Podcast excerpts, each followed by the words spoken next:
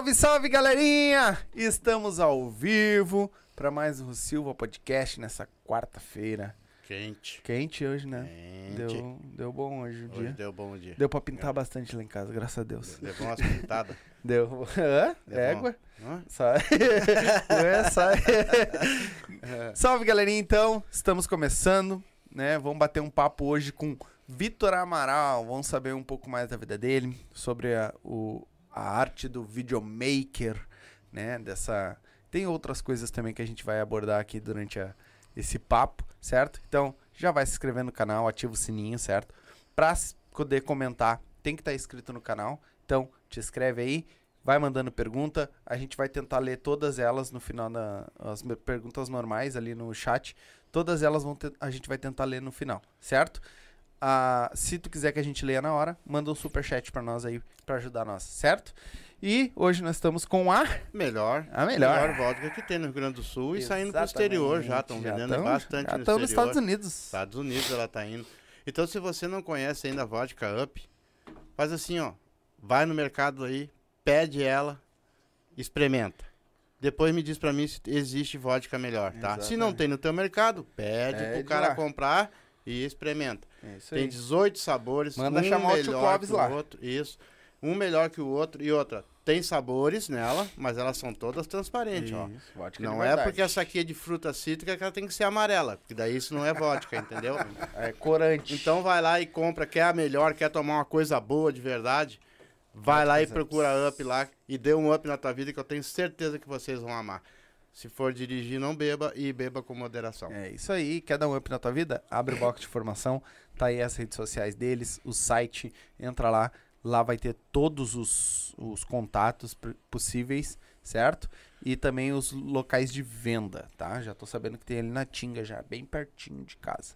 Então, também tá aqui com nós, Erva Mate Lago Verde, nós estamos mateando aí, tomando o nosso mate velho de todo dia, né? Tá aí ligadinho com nós também. Abre o box de informação, chama o tio Renessi lá no Whats, tá aí o Whats dele.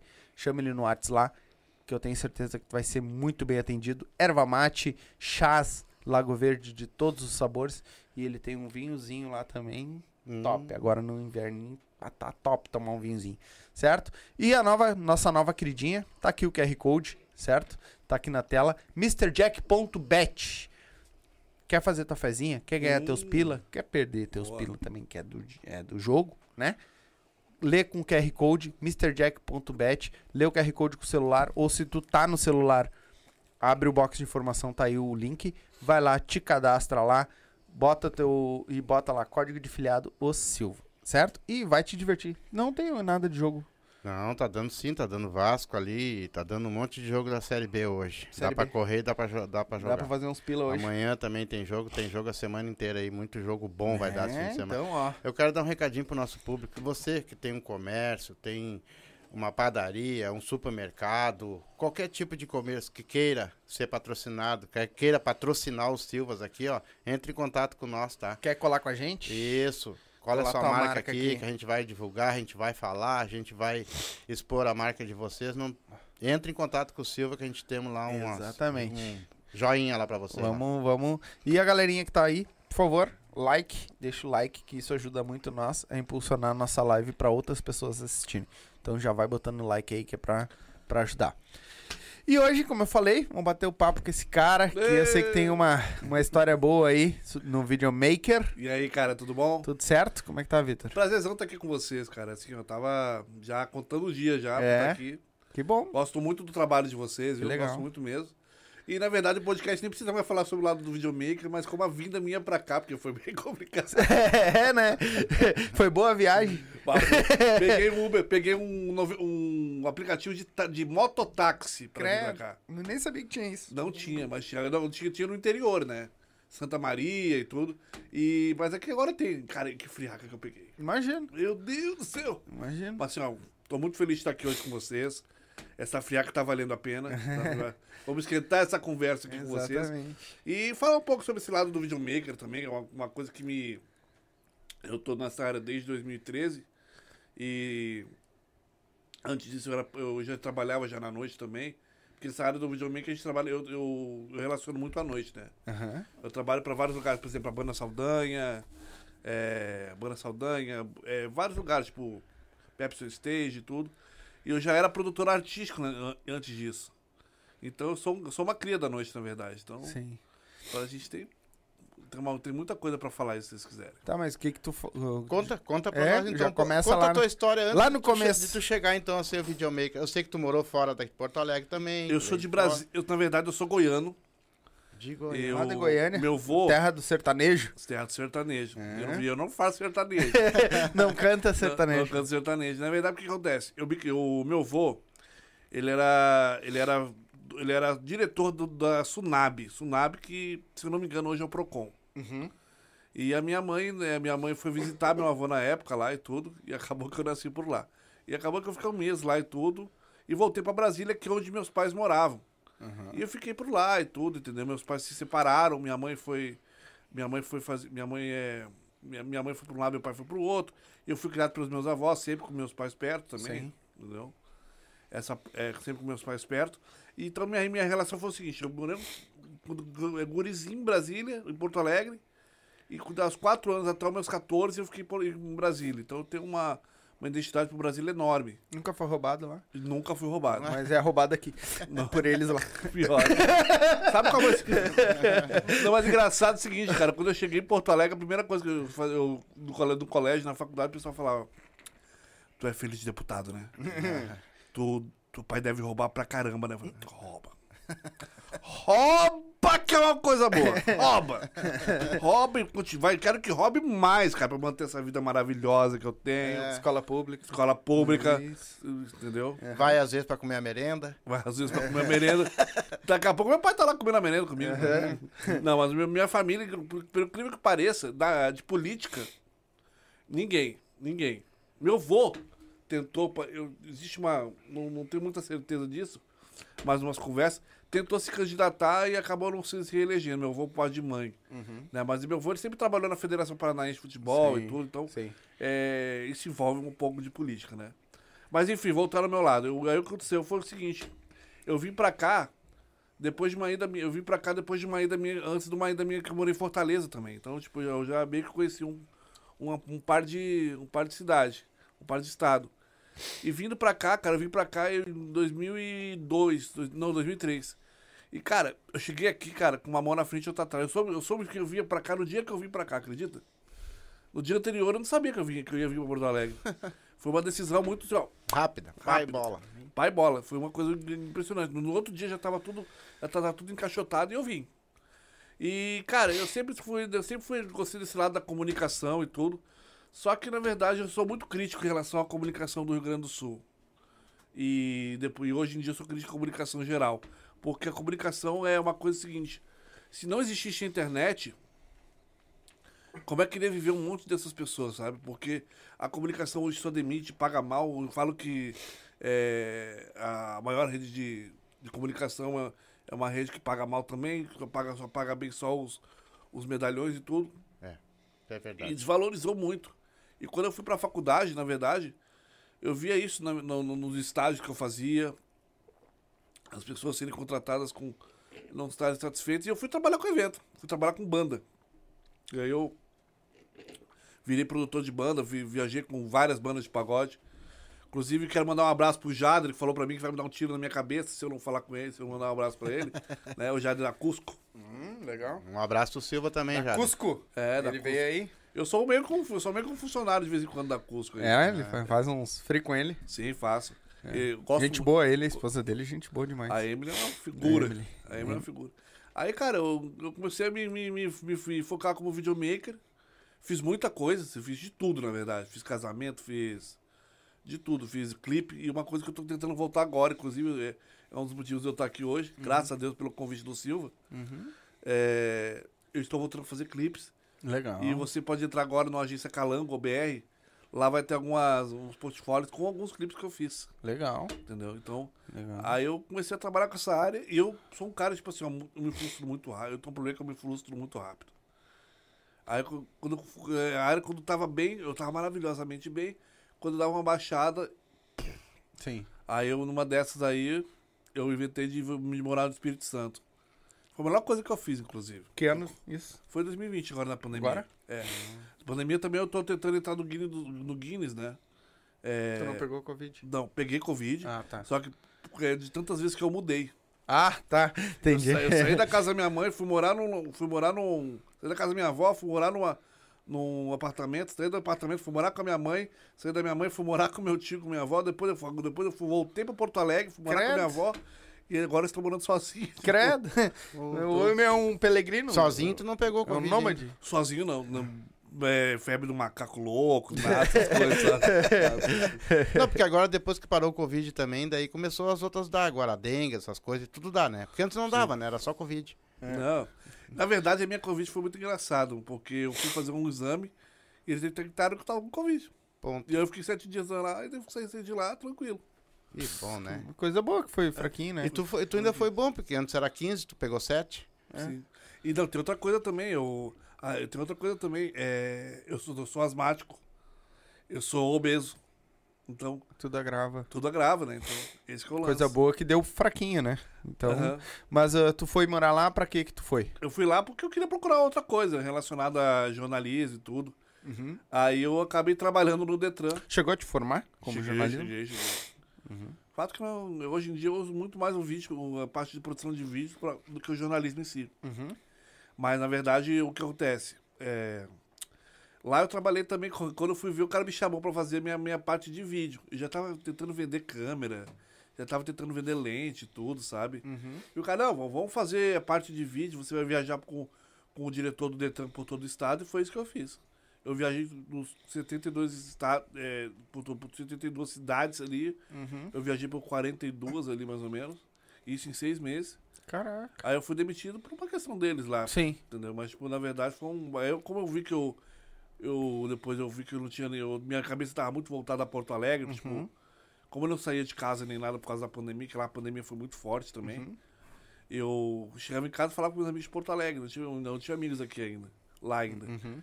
Aí eu voltei pra Porto Alegre pra fazer minha vida. Quanto tempo tu ficou lá?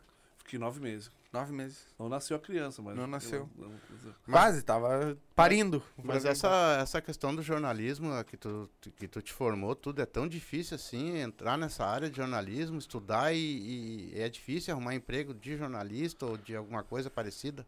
Olha, não é, não é que seja difícil, entendeu? Não é que seja difícil, mas é. É, é difícil, na verdade, é difícil. Não é, mas, não é, mas é praticamente impossível, pra, é, dependendo da forma que você gerou, ge- gerou o teu trabalho. E esse lance do QI também é uma coisa impressionante. Quem indica, né? Quem indica é uma coisa Uhum. impressionante. Eu trabalhei agora com a Band, faço uns trabalhos com a Band pro programa Entre Amigos. Uhum. Um abraço pro Alejandro Malo. E, cara, e tipo assim, ó, e ah, o pessoal que tá lá foi o pessoal que justamente tá lá porque se destacou, sabe? Então, tipo, é, É o cara fora da curva, né? é o cara, tem que ser um, pra você, é isso mesmo, tem que ser um cara fora da curva. É, Pra você estar no jornalista, tem que ser um cara fora da curva, porque hoje em dia o cara dentro da curva não consegue muita coisa. Hum. Não consegue muita coisa. Por exemplo, o Silvio são os caras fora da curva. Entendeu? Obrigado. A gente, mas é, não deixa de ser porque a gente tá fazendo por nós. Não abre o espaço pra nós, a gente vai fazer pelo nosso espaço. Pois a é. gente vai criar o nosso espaço. E é isso que tem que ser um cara fora da curva nisso. Tu tem que criar o teu espaço. Tu Não deixar o- que eles, eles queiram. Tu tem que ter uma puxada, no caso, assim, tipo. Eu sempre sou. Eu, sou, eu assisto muito jornalismo, tudo.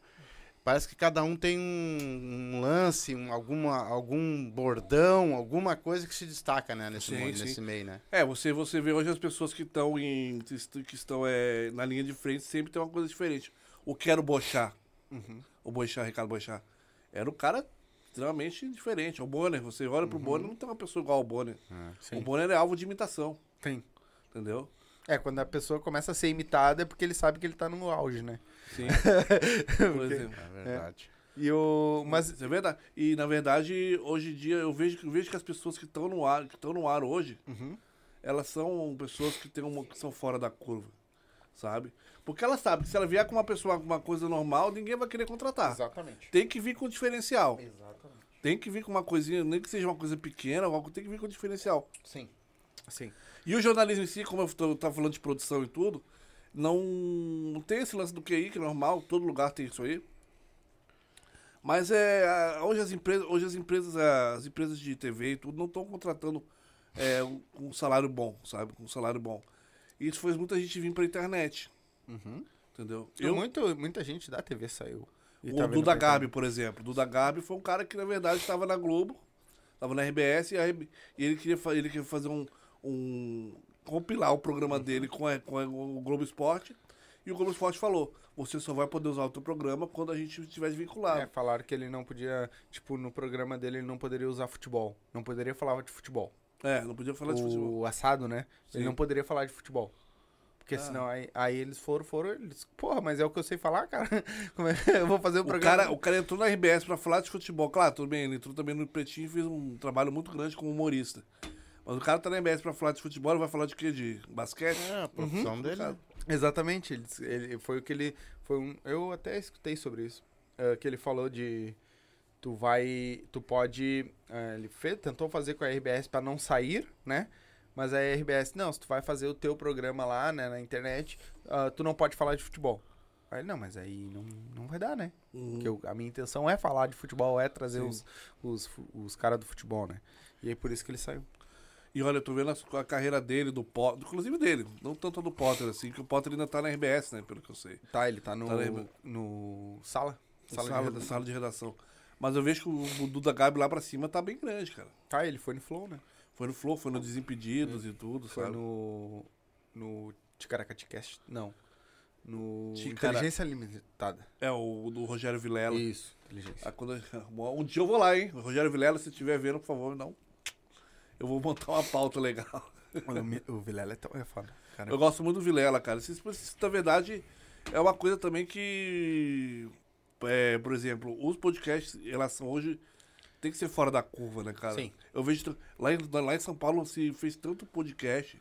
Tem o Flow hoje em dia, que já tem sua identidade. Não, o Flow foi quem fez a identidade de Não. todo mundo. Não, então, o Flow tem, tem a sua identidade. É. E ele fez a identidade de todo mundo. Mas, tipo assim, ó, eu vejo muita diferença no Vênus. Uhum. Eu vejo muita diferença no, no, no, Sim. o Podpah. Pode par. Sim, sim. O Cada pode- um tem seu. Uhum. Mas, tipo, tem uns lá também que, pelo amor de Deus, os caras querem fazer tudo igual. Entendeu? Quer fazer tudo igual. Então, É, é isso que eu me refiro, cara. Quando tu começa a copiar a gente, olhar a gente, copiar a gente, e tu tá fazendo igual as pessoas, é simplesmente eu vou, é simplesmente o que tu falou. Isso não entra na cabeça e tu cai. Se é tu o vai- fora da curva. É, Tu pode fazer 200 podcasts, pode ter mil podcasts aí. Tu pode ser um dos melhores ah, videomaker, tá? uhum. Porque tu vai ser diferenciado dos outros. Porque os outros, de repente, estão fazendo as mesmas coisas que tu, mas tu é diferente. É assim que tu te destaca. Eu fiz uma parada quando eu tava indo pro Espírito Santo, justamente porque é, eu quero ir pra lá, quero conseguir alguma coisa, mas não quero também ficar o quê? Eu quero o tempo todo sem fazer nada. né? Uhum. Só que eu não queria ir lá pra pegar freelance, como eu sou hoje. Eu queria ir lá pra pegar um emprego mesmo, entendeu? Eu, tava, eu sou um cara muito, muito satisfeito com a vida que eu tenho. Mas lá eu tô querendo, tava querendo mudar um pouco isso. Aí o que aconteceu? Eu conversei com um amigo meu, ele, ah, muda, arruma seu LinkedIn e tal, não sei o quê. E eu não sou uma pessoa, tipo assim, ó, muito formal. Uhum. Eu gosto de sair, ir atrás e tal, não sei o quê. Beleza, vou arrumar meu LinkedIn. Aí, é, quando eu tava internado no hospital, eu falei, vou fazer um vídeo compilado com os vídeos que eu já fiz. Aí eu fiz uma locução dentro do hospital. Eu gravei um vídeo dentro do hospital e comecei a editar dentro do hospital. Fiz um vídeo. E esse vídeo foi o vídeo que foi visto pelo, pelo meu chefe no Detran que me fez ser contratado.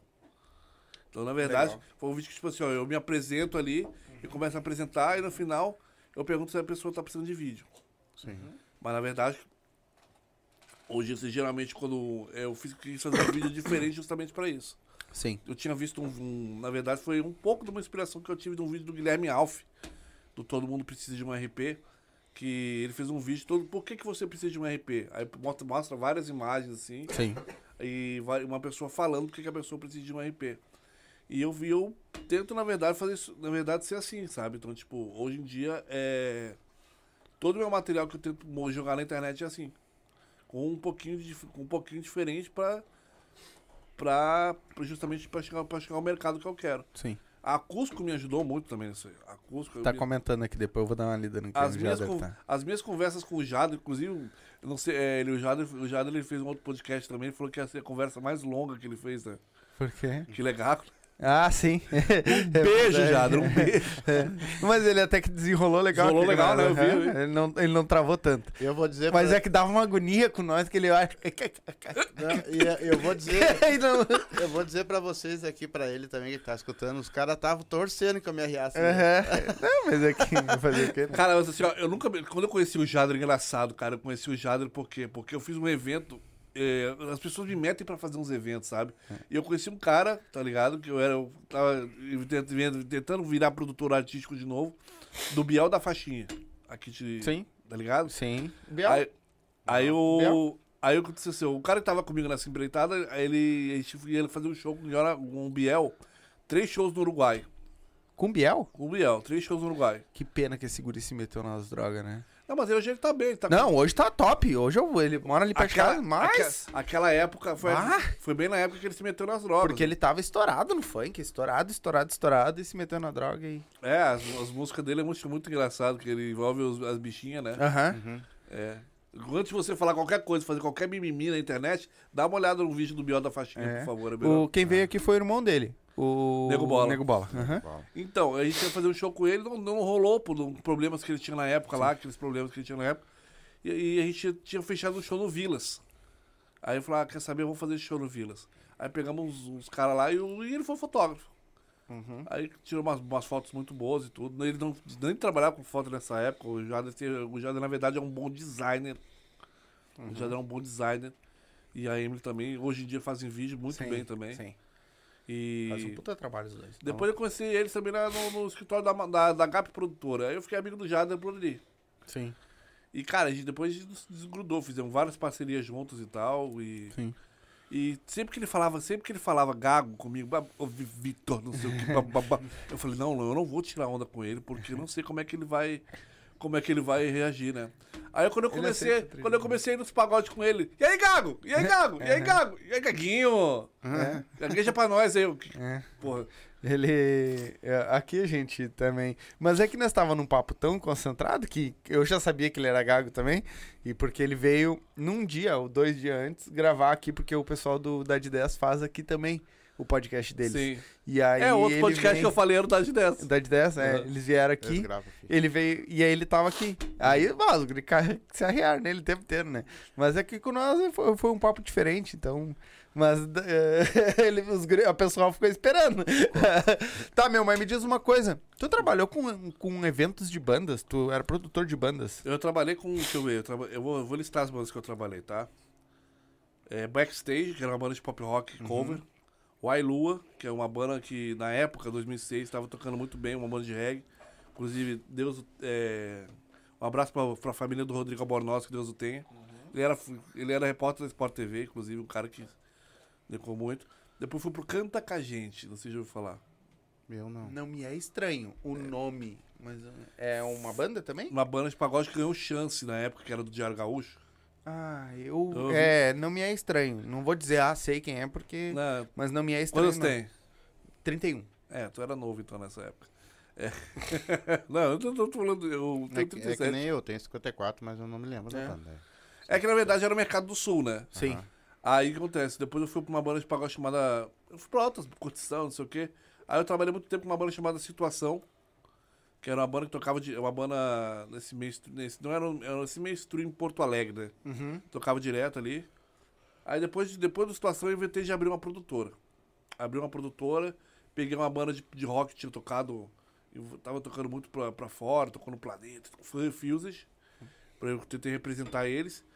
E peguei a parceria com a Nalanda. A Nalanda é uma cantora de pop. Inclusive ela foi falar, sim. segundo lugar no Fama da Rede Sim, Globo. Já ouvi falar. Vai, tem várias músicas na- de novela e tudo. Inclusive agora vai dar uma novela agora Chocolate com, com, com Pimenta, Aham. que ela que fez a música tema, que é Sensível demais. Então, aí nesse meio tempo eu trabalhei um ano e meio, eu, eu me foquei muito na Nalanda, a gente viajou muito, um, trabalho com a Nalanda, assim, ó, era muito legal, porque na época que era o empresário dela era o, era ela e o Cronos, que era o mágico, sabe? Uhum. Era o Cronos. Então a gente viajou muito, eu aprendi muita coisa com ele. Cronos era empresário dela? Na verdade, eles eram casados, né? Ah, entendi. Aí ele era entendi. ele, mas ele que investia nela também. E ela, ela, claro, casal, né? Sim, um dos maiores mágicos nossos. Maiores mágicos nossos, inclusive. Veio aqui com nós. Hã? Não, Teve não. com nós aqui. Cronos não. Ah, o Cronos? Ah, tá, tô confundindo. Não. Mas vem agora, ó. É, Agora ele vai vir, então. é, não, se estiver assistindo, queremos Já sim. que eu falei nele, agora ele Tá vem. lá. Ah, o Não, outro hoje- ma- eu o- me confundi com o outro mágico. É Mas o Alexander. Que Mas, hoje- aqui não, mas o Cronos continua fazendo um trabalho dele legal. O Cronos tem um trabalho é, com o Daniel Noge também, que é o cara que, que tá junto com ele na produção. A Nalanda, hoje eles não estão mais juntos. A Nalanda tá casada, tá casada com outra pessoa. Um beijo pra Nalanda. Mas a Nalanda continua tocando na noite em Porto Alegre. Uhum. Aí eu fiquei um ano lá. Só que eu tava bem desgostoso, porque eu sempre vi um mercado, o mercado pra pop rock, assim, por exemplo, pra pagode, é um, é um. Eu acho que é o primeiro lugar pro público do pagode. Tipo, o pop rock sempre foi em segundo lugar em tudo. Aí, aí eu recebi um, con- convite do, do Sandro Graxa pra trabalhar com a Nego Joy. Nego Joy foi uma banda que estourou em 2010 com um ser só, estourou. E bem na época que eu entrei na banda, a banda já tocou no palco principal do planeta, é, junto com é, abrindo, é, junto com o Restart, com essas bandas todas. E eu comecei a fazer e comecei a fechar show direto pra eles. E eu fazia questão de ir nos shows. Eu não era tour manager, mas eu fazia questão de ir nos shows pra ver como é que era a vibe e tudo e a O forma que, que eles como- tocavam? Pop rock? pop reggae. Pop reggae. Pop reggae eles ainda existem, na verdade. Sim. Ainda existe, na verdade. ainda tem banda. Isso existe. E eles estavam numa ascensão, a gente, eu, fiquei, um- eu, fiquei dois- eu fiquei um ano e meio, depois saí, depois voltei. Mas essa ascensão muito se dá a, a ascensão do próprio rock, né? Naquela Sim. época teve a ascensão do rock. Sim. Foi onde o, o, o reggae subiu junto, né? Aí Sim. estourou Armandinho, estourou... Não, mas essa foi um pouquinho de- bem depois sim, que sim, Armandinho. mas... Só que, na ainda verdade, tava na a, ascensão. a Nego Joe, ela veio numa, um negócio seguinte. é, não adianta só você divulgar na internet tudo. Tem que ter um, uma, uma pessoa por trás. E as pessoas que estavam por trás da Nego Joey, por exemplo, que era o Sandro Graça, que é um, um- acho que um dos melhores é, produtores artísticos que tem no, tem no estado. E eles tinham vários patrocínios, por exemplo, é, que viabilizavam para eles, tá ligado? Estar em lugares legais. Por exemplo, a Red Bull foi, uma, foi um dos é, empresários, da, não foi um dos patrocinados, patrocinadores da Nego Joey. Uhum. Então eles sempre estavam, eles, eles estavam bem- sempre bem relacionados, sempre bem relacionados. E essa área, tipo assim, você tem que ter uma, você tem que ter dinheiro para investir, tem que ter, saber com quem, tá ligado, quem vai fazer, quem vai fazer o teu trabalho, Claro. Entendeu? Quem vai fazer o teu trabalho. E a Nego Joy soube naquela época, inclusive que, é, mas e outra coisa também, eles tinham também as pessoas certas para fazer, por exemplo, o Giba, que, é- que era o baterista, ele era baterista do, ele era produtor musical do Galo Frito. Uhum. Lembra do Galo Frito? Sim. Eu não sei se ainda é hoje, mas hoje ele tem uma, ele tem uma, ele tem uma, uma- um estúdio de gravação, uma é, estúdio de produção que é muito legal. Ele fez ele na pandemia ele perdeu é um ele, ele fez, fez dentro de um ônibus Pô, até construir mesmo a produtora. Então tipo é um cara que é ele foi, e o Virgiba também é um cara. Se o Vitor Clay tá tocando hoje é por causa dele. Hum? Porque o Giba um dia chegou. Até uma conversa que o Vitor Clay falou. É, eu queria mandar um abraço pro Giba, porque o Giba é o seguinte: se um dia eu tô tocando, se eu tô tocando aqui, foi porque ele falou: Meu, tu tem que botar essa música pra fora. Legal. E eu conheci, já conheci o Vitor Clay, muito gente fina também. Legal. Mas o que que te levou, cara, à produção de música? Eu gosto de estar na rua. Eu gosto de estar na rua, tá fazendo essa parte de produ- produção de bandas, porque outra coisa também. Meu primo, ele é empresário do Nat Roots. Uhum. E quando- ele, quando ele veio pra cá a primeira vez, ele falou pra mim, ó, você pode ir lá, é, me convidou pra, porque o Nat Roots ia fazer 2005. É, sexta e sábado, no- que quarta e quinta na opinião. Uhum. Aí o meu, meu o Rodrigo soube, o Rodrigo da Wailua. E o Rodrigo, o que aconteceu? Ele falou assim pra mim, Vitor, me leva lá só pra conhecer o cara e tal. Beleza. Eu falei, cara, beleza, beleza, vou dar um jeito e tal. Quando eu cheguei lá pra conversar com os caras, conhecer a banda e tudo, que eu já conhecia a banda quando era pequeno, mas fazia muito tempo que eu não via. Eu fui lá e apresentei eles. Aí o Rodrigo me convidou. Cara, você não quer trabalhar com a gente não, de hold? E eu comecei a gostar desse negócio de vir pros shows, curtir os shows, é, trabalhar, aprender, a trabalhar com banda. Eu não sou músico, Uhum. entendeu? Eu não sou músico, então eu comecei a trabalhar com isso aí e comecei a gostar. E aí eu comecei de, de, de road, foi pro produtor, de produtor, eu comecei a viajar, viajar direto e tudo. E, cara, conheci muita cidade, muita cidade do Rio Grande do Sul, muita cidade mesmo, conheci muita cidade de Santa Catarina que eu nunca pensei em ouvir, Paraná também. Legal. Então, na verdade, essa, essa marca, na verdade, é um vício, que- é um vício, sabe? Sim, é. Quem gosta, Quem quem, trabalha na noite, quem trabalha com evento, é, gosta do que faz. Uhum. Mas na verdade eu sempre fui meio um pé atrás, por quê? Porque esse lance de, de tempos ruins é o meio, tá ligado? Que é o ciclo vicioso. Uma hora você tá bem, outra hora você tá, você tá lá embaixo. É, mas Pô, aí tu tem que saber que tu vai subir de novo. Sim, mas nesse meio, nesse meio desse ciclo vicioso, tu tem que também saber o que tu vai fazer, né? Sim. Aí eu. Como eu tava me formando em jornalismo, eu tinha voltado pro, pro, pro Com que idade tu começou a ser produtor? 20. Pô, cedo. 20. Tu tava na faculdade ainda. Hum, tava entrando na faculdade. Na verdade, eu tava na faculdade de administração. tu trocou. Troquei, graças a Deus. Mas esse negócio de, de produção, é, como tu fala que tem os altos e baixos, é porque ah, o ciclo dos cantores vai baixando, vai caindo, tu tem que achar outros talentos, no caso. É como, é, por exemplo, o sertanejo. O sertanejo, quando começou em 2010, tá? Estava estourado, todo mundo, o Luan Santana lá em cima e tudo. Aí, do nada, o pessoal, todo mundo se ajuda lá, né? E só foi crescendo. Mas de um meio pra cá, o que, que aconteceu? É, vieram, é, o meio que o sertanejo deu uma, deu uma, deu uma, uma, uma desaparecida. E o que, que fez o sertanejo, na minha opinião, o que fez o sertanejo voltar foi esses batidão, TikTok, essas coisas todas. E o sertanejo voltou com tudo, também com o sertanejo, é, sertanejo. Então, na verdade, tipo assim, ó, quando você não tá no negócio, vem outro estilo. Então, tipo, eles já estão trabalhando já pra tentar o espaço deles, sabe? Pisadinha. A pisadinha, entendeu? Pisadinha, depois vem o sertanejo. Então, na verdade, tem espaço pra todo mundo. Tem espaço pra todo mundo. Mas às vezes, às vezes é. Às vezes o resultado desse espaço faz com que a pessoa se suba um pouco mais. Foi assim com a pisadinha, por exemplo. Entendeu? A pisadinha hoje é o que que é a pisadinha. Lá no Espírito Santo, tu tem que ver o que é a pisadinha. Não toca no, no elevador, não toca nem aquelas músicas de elevador, sabe? é pisadinha no negócio. Mas É? não, não é esse time que o produtor tem que ter? Tipo, pá, tá, o sertanejo tá no alto lá, mas já eu tô de olho lá, tá fazendo sucesso Tem uma lá. tendência. A tendência lá que a pisadinha tá pegando, já vou ver se eu me colo, já arrumo alguém pra produzir também, trazer pra cá. Sim, sim. É mais ou menos isso aí. sim. Uma E é, Mas aí o produtor consegue Não, o produtor tem que, ter, tem que ter esse feeling, né, cara? Tem que ter esse feeling. Por exemplo, o Zé Felipe. O Zé Felipe, ele era sertanejo total, filho do Leonardo.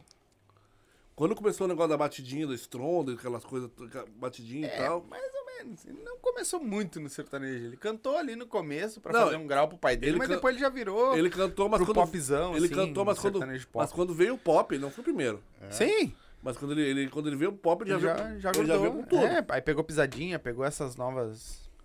Entendeu? Aí veio o ba- batidão, da- veio. o- Como é que é? Barões da Pisadinha. É?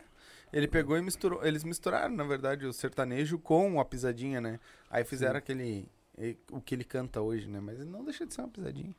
Mas é, mas é um. Hoje em dia, por exemplo, se você vê, todos os, praticamente todos os sertanejos estão botando uma coisa de, de pisada no Ah, negócio, sim, sim. sabe? O Wes, por exemplo, é Maiara e Maraíza, por exemplo.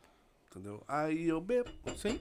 Então, tipo, tem vários, tem vários, tem vários é, que estão tentando se adequar. Maiara e Maraíza eu acho que é um concurso, né? você nem precisa, na verdade. Tem gente que fala que isso é uma batidão, tá? é uma, batidinha. É, Ma- essa música, se eu não me engano, essa música da Maiara Maraíza, ela, é um, ela tem uma puxada pra bachata. Bachata, perdão. Bachata. Isso, bachata. Isso. Que é o que o Gustavo Lima hoje tá tocando muito. A bachata. Essas músicas novas do Gustavo Lima é tudo bachata. Pois é. Tem um colega meu que inclusive tá tocando no, no Bruno Marrone, Xande Gomes. E ele levou a bati- ele também levou um pouco da bachata pra lá também, sabe? Uhum. Mas, cara, é uma coisa que. Bachata. Isso aí, a ba- bachata é uma coisa que tá pegando em todo mundo Sim. também. Sim, é, é, acho que tá trocando agora um pouco, parando um pouco a pisadinha e vindo a bachata. Mas, Sim. Isso é Então- uma coisa impressionante. E. Não, mas como você, como você tinha me perguntado, é, na verdade, vai, de, vai, dos, vai do- dos estilos também. Uma hora o J Quest vai voltar a estar lá em cima, porque eles vão lançar um trabalho que vai. Entendeu? E eles vão investir nesse trabalho. Tem que ter muito. Nessa área tem que ter muito dinheiro, né, cara? Tem que ter muito dinheiro. sim, tudo roda dinheiro. Não adianta. Entendeu? A Maria da Mendonça dizia que ela, o primeiro investimento dela como, como artista mesmo foi um milhão e meio. Uhum. Imagina.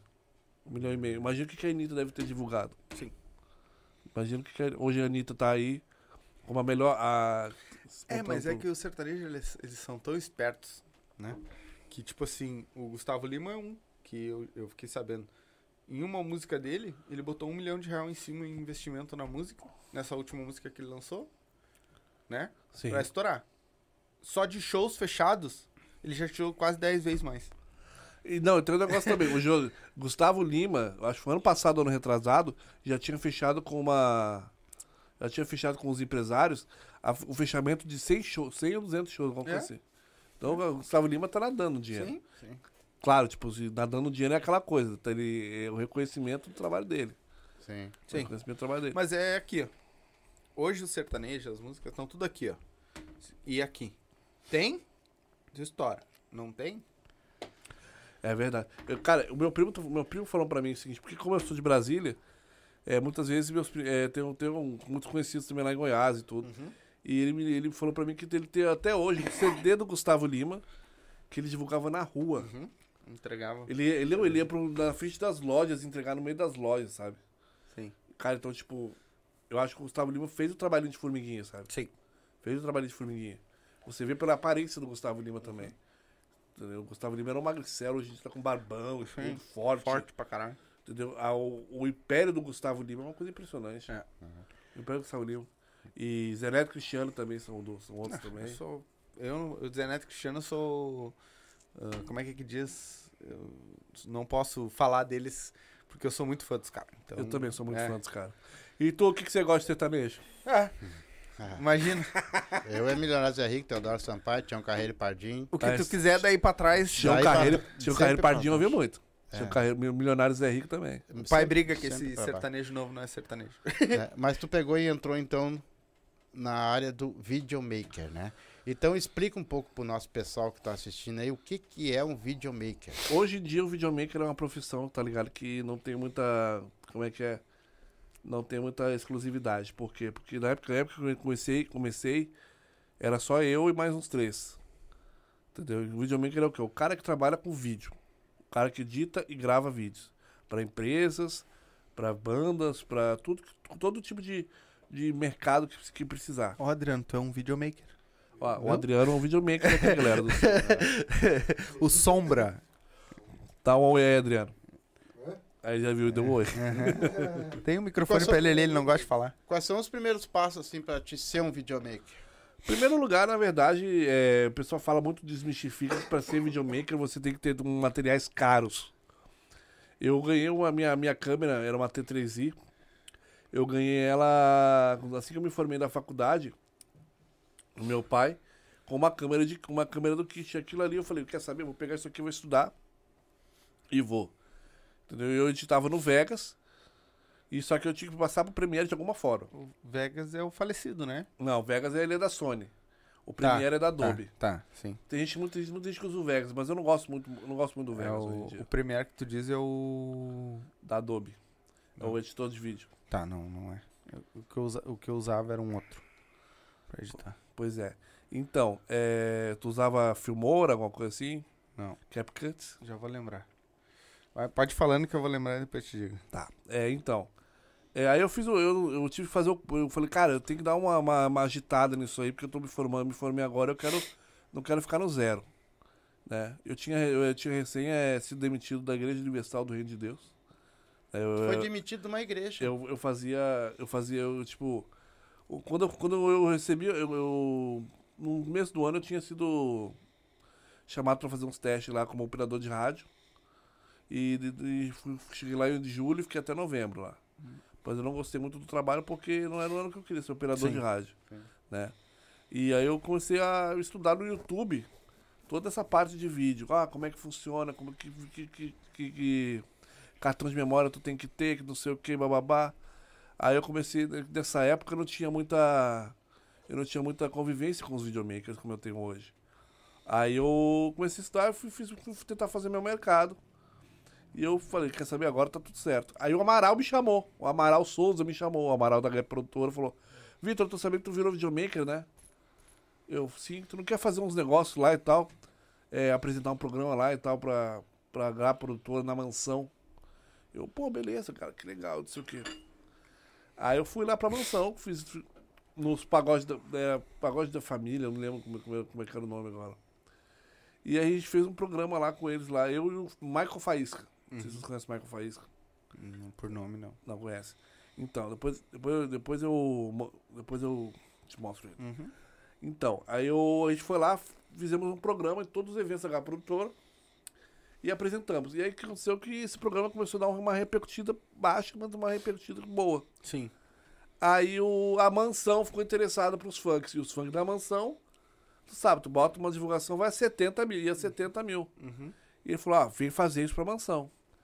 Aí quando fui pra mansão, que deu o. Pra mim deu. Não é o boom, mas um boom, Sim. sabe? Deu uma engrenada. Deu uma engrenada boa, sabe? A gente entrevistado todos os, os, os funkeiros. Chegava lá, o pessoal nos respeitava e tal.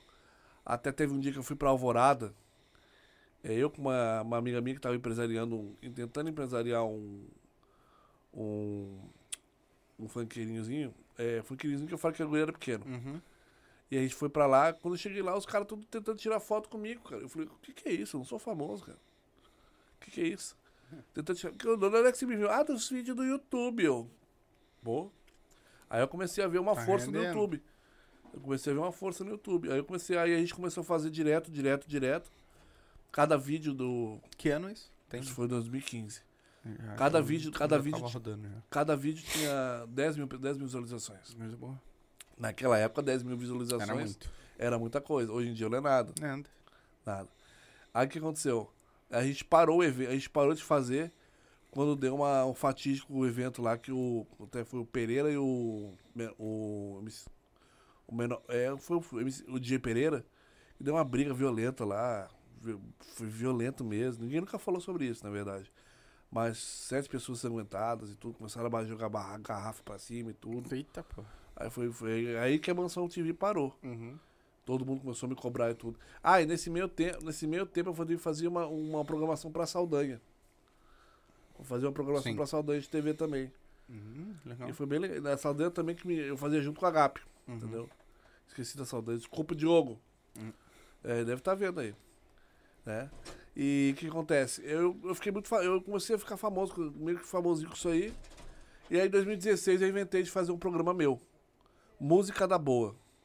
Música da Boa, ele. Como eu tinha uma parceria muito boa com a Saldanha, e a Saldanha tinha uma. Toda hora tava trazendo gente de fora e tudo, eu consegui fazer com que eles me botassem, tá ligado? Esses caras pra se entrevistar, pra eu entrevistar.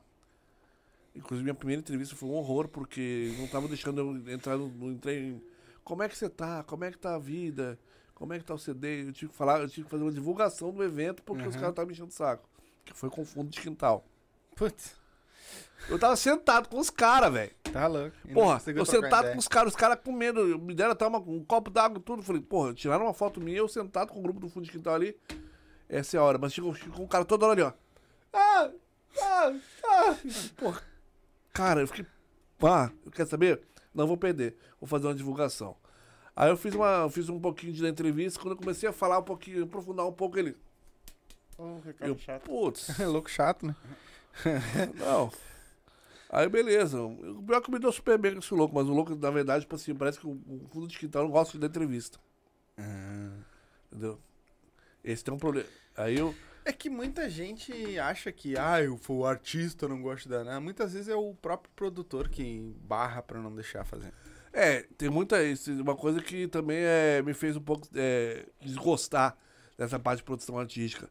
Eu pagava muito pato, tá ligado? Dos artistas. O artista não queria fazer isso, não queria não sei o que, não sei o que, bababá. E às vezes eu, eu como produtor, eu era muito. Eu, eu, eu era muito. Eu era muito. Eu era muito. Eu era muito aberto. Eu não podia ser assim. Sim. Eu tinha que fechar um pouco mais o lance. E quando eu fechava, o pessoal me tirava pra, pra eh, arrogante, me tratava Sim. mal nas baladas, me tratava mal nos lugares. Sim. E aí, na verdade, foi um negócio que me deixou meio desgostoso. Hoje em dia eu vejo vários produtores fazendo isso, Sim. É. mas Sim. é a vida. É o produtor que se... Tem muitos produtores, claro, tem muito artista também que é. Mas tem muito produtor que segura, não deixa ir. E aí o cara que leva a fama de arrogante, alguma coisa também. Sim. Aí depois da, do Fundo de Quintal eu entrevistei o Balacobaco. Eu entrevistei a MC Britney, aquela. Onde é que tá esses vídeos? é, procura música, é, isto, é, hashtag, Aham. ó, foi, foi a única pessoa que fez isso no YouTube. no YouTube. Hashtag, isto é música da boa. No YouTube. No YouTube. Legal. A única pessoa que botou hashtag, todo mundo acha. Uhum. É, Brincadeira. É, então, o que acontece? Eu fiz a MC Britney, aquela da Hoje na Casa do Seu Zé. Inclusive, gente fina pra caramba. Fiz o Balacobaco. Aí eu fiz o Balacobaco, depois eu fiz o. Mas onde é que era esse teu vídeo aí? Hã? Onde é que tu fazia? Na, na tua casa, alguma coisa assim? Não, eu tinha, era eu, era eu e meu ex-sócio, o Denis. Ele era, fazia parte de vídeo, eu fazia parte de, de, de, de transmissão, Aham. de apresentação. E teve outro também, que, cara, eu esqueci o nome dele agora. Mas vocês tinham um estúdio, alguma coisa assim? A gente ia pro lugar que tinha que ir. Entendeu? O Fundo de Quintal foi no Garcias. Caraca. O. A MC Britney foi no hotel que ela tava. O. Cara, esqueci o nome do cara, meu Deus. Ele é percussionista das melhores bandas de pagode do, do Brasil, cara. Esqueci o nome dele agora, me deu um branco agora. Daqui a pouco vem. Tá, é. Tá. Desculpa aí se você tá vendo esse vídeo, desculpa se, se eu esqueci teu nome. Mas eu me dá branco mesmo. Eu entrevistei ele também no hotel. Eu cheguei a entrevistar, fazer uma pequena entrevista com a. com a. com a Martinalha, mas não falaram pra mim que não podia rolar, porque a Martinalha tava em. tava em. tava no pé na cova, sabe? Aquele programa. Uhum. E o, o, Blue, o Balacobaco foi no Bluetooth Towers também, foi bem legal. Então, tipo, Legal. foi bem legal. Já fazia um podcast sem saber. Eu ia fazer um podcast sem saber. Mas era- não era, um- não era um podcast, era uma entrevista. Porque o podcast, tudo que podcast, tipo assim, não tem corte, né? Então, Não. Tudo. era mais ou menos como se fosse uma entrevista. Eu dava muito corte ali. Hum. E aí a gente parou, e depois, um tempo, e eu falei, quer saber, eu vou, tentar, vou voltar. Aí eu fui pro Pó Club e entrevistei o Oscar Tintel, que é muito amigo meu. Sim. E foi uma entrevista legal, por quê? Porque foi bem na época que ele- eles inventaram de, lançar de relançar o Bros. Pá. E eu comecei. Sim, sim, sim. É essa, Esse né? É, tão essa aí, viu? E eu gosto muito do Bros porque eu, eu vi o Felipe começar, entendeu? Eu, sou, eu, eu fui promoter, 16 anos, do. O que que tu não fez, irmão? Não, na noite, na noite, na noite, na noite. Só eu não sempre, fez striptease. eu, não, quiser que eu faça agora. não, mas na noite eu sempre me meti na noite. Eu- e lá em, lá em Brasília eu me meti pra ser promoter vender ingresso. Sim. E o Felipe cantava lá. Felipe Duarte Banda. Uhum. Aí quando eu vi ele no Popstar, eu sabia, esse cara é aquele cara que cantava lá no Pier 21, lá em Brasília. Aí aconteceu assim, ó, eu fui lá, entrevistei eles ali e acabou. Entendeu? Acabou. Porque eu não sabia como engajar, eu, eu- eu tinha preguiça de engajar. Porque eu não sabia como, sabe? Uhum. Porque tudo era na base do dinheiro, então não sei o que, bababá, então. Eu fiquei meio assim pra engajar, sabe? Porque na época eu, eu, era um pé rapado, continuo sendo um pé rapado, na verdade. Não tenho dinheiro. Não mudou muito. Não mudou muito, não mudou muito. Mas na verdade isso me fez, esse tipo de projeto que eu fiz, eu sempre tenho um projetinho desse na, na manga. Sempre me fez voltar ao vídeo, sabe? Sempre me fez voltar. E hoje em dia o mercado do vídeo tem pessoas muito legais. Pessoas, o Alifer Dias, o Denis, o, Denis, o, Jo- o próprio Jader também. A Emily, é a Emily é uma baita videomaker também. Entendeu? Então, tipo, tem várias pessoas que trabalham com vídeo que são, que são que hoje em dia são referência. Mas é uma referência, é uma referência o quê?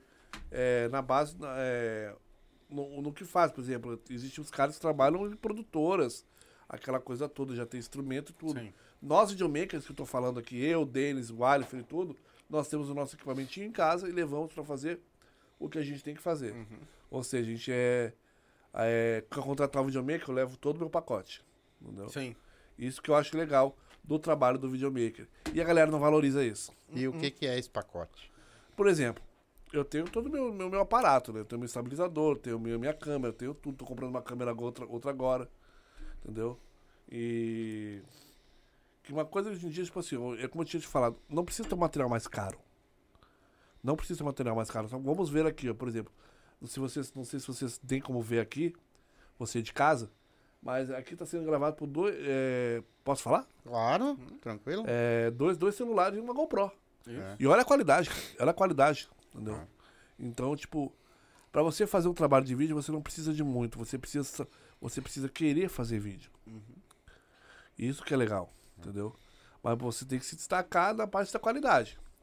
Então, é sempre bom você estar estudando. Sempre bom estar estudando. Entendeu? Tem um amigo meu, por exemplo, o Ariel, ele foi para ele foi com a com uma, uma agência de turismo com uma câmerazinha hum, semi-profissional para fazer vídeo da, do pessoal da, da foi foi pro, foi para Disney. Uhum. Uma câmerazinha semi-profissional foi lá para trabalhar como videomaker. Sim.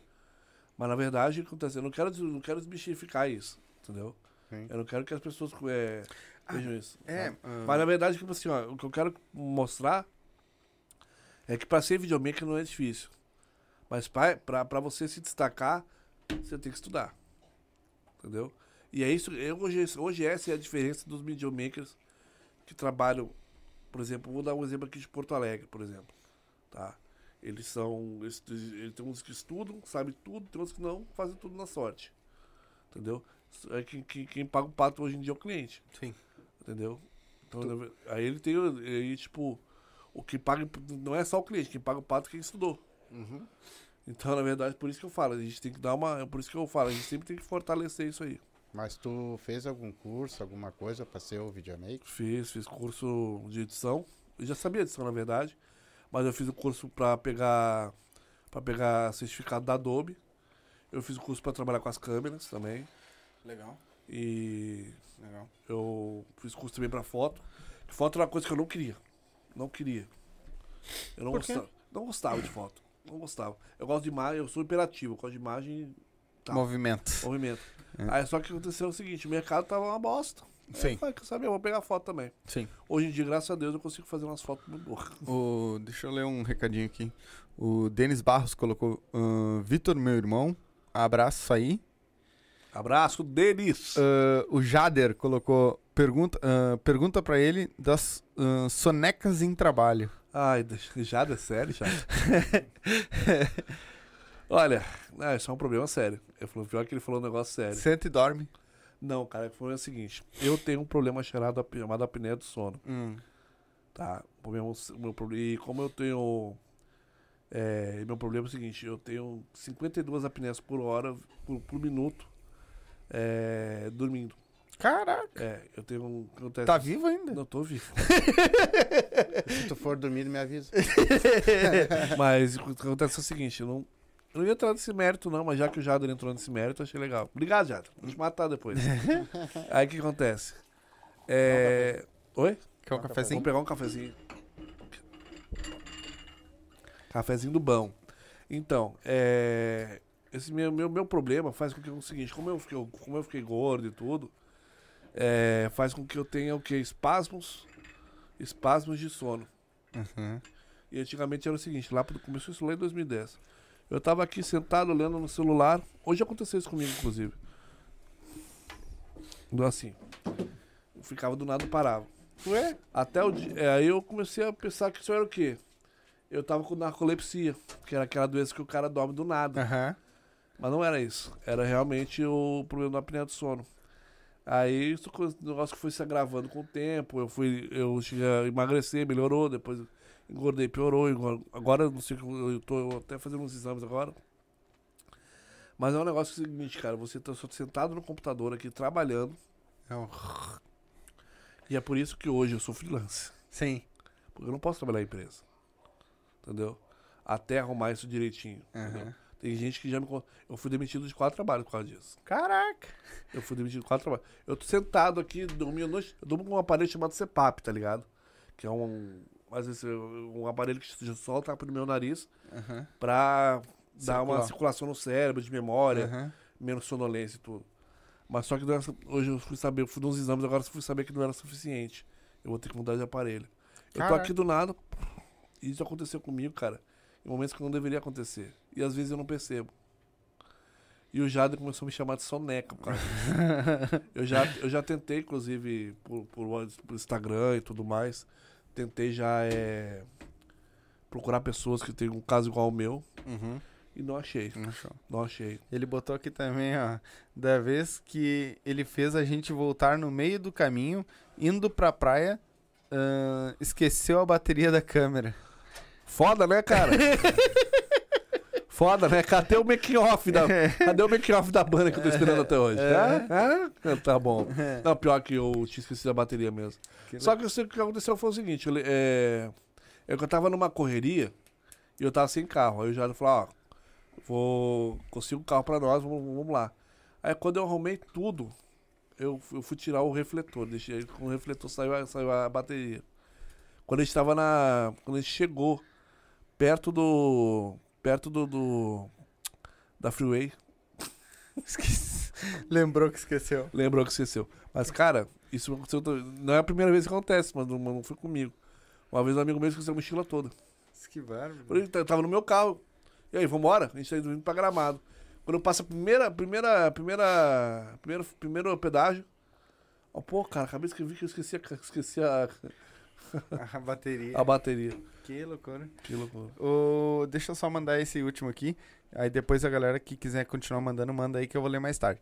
Ah, o Maurício Torres, o Cafu Batera, tá ligadinho aí falando. Fala rapaziada, tranquilo, estamos ligados. Manda um abraço pro Indiana Jones. Sabe que o, o- é de coração, né? Tá no meu coração, guri. Te amo. Sabe disso. Pode, pode, pode meter, pode meter.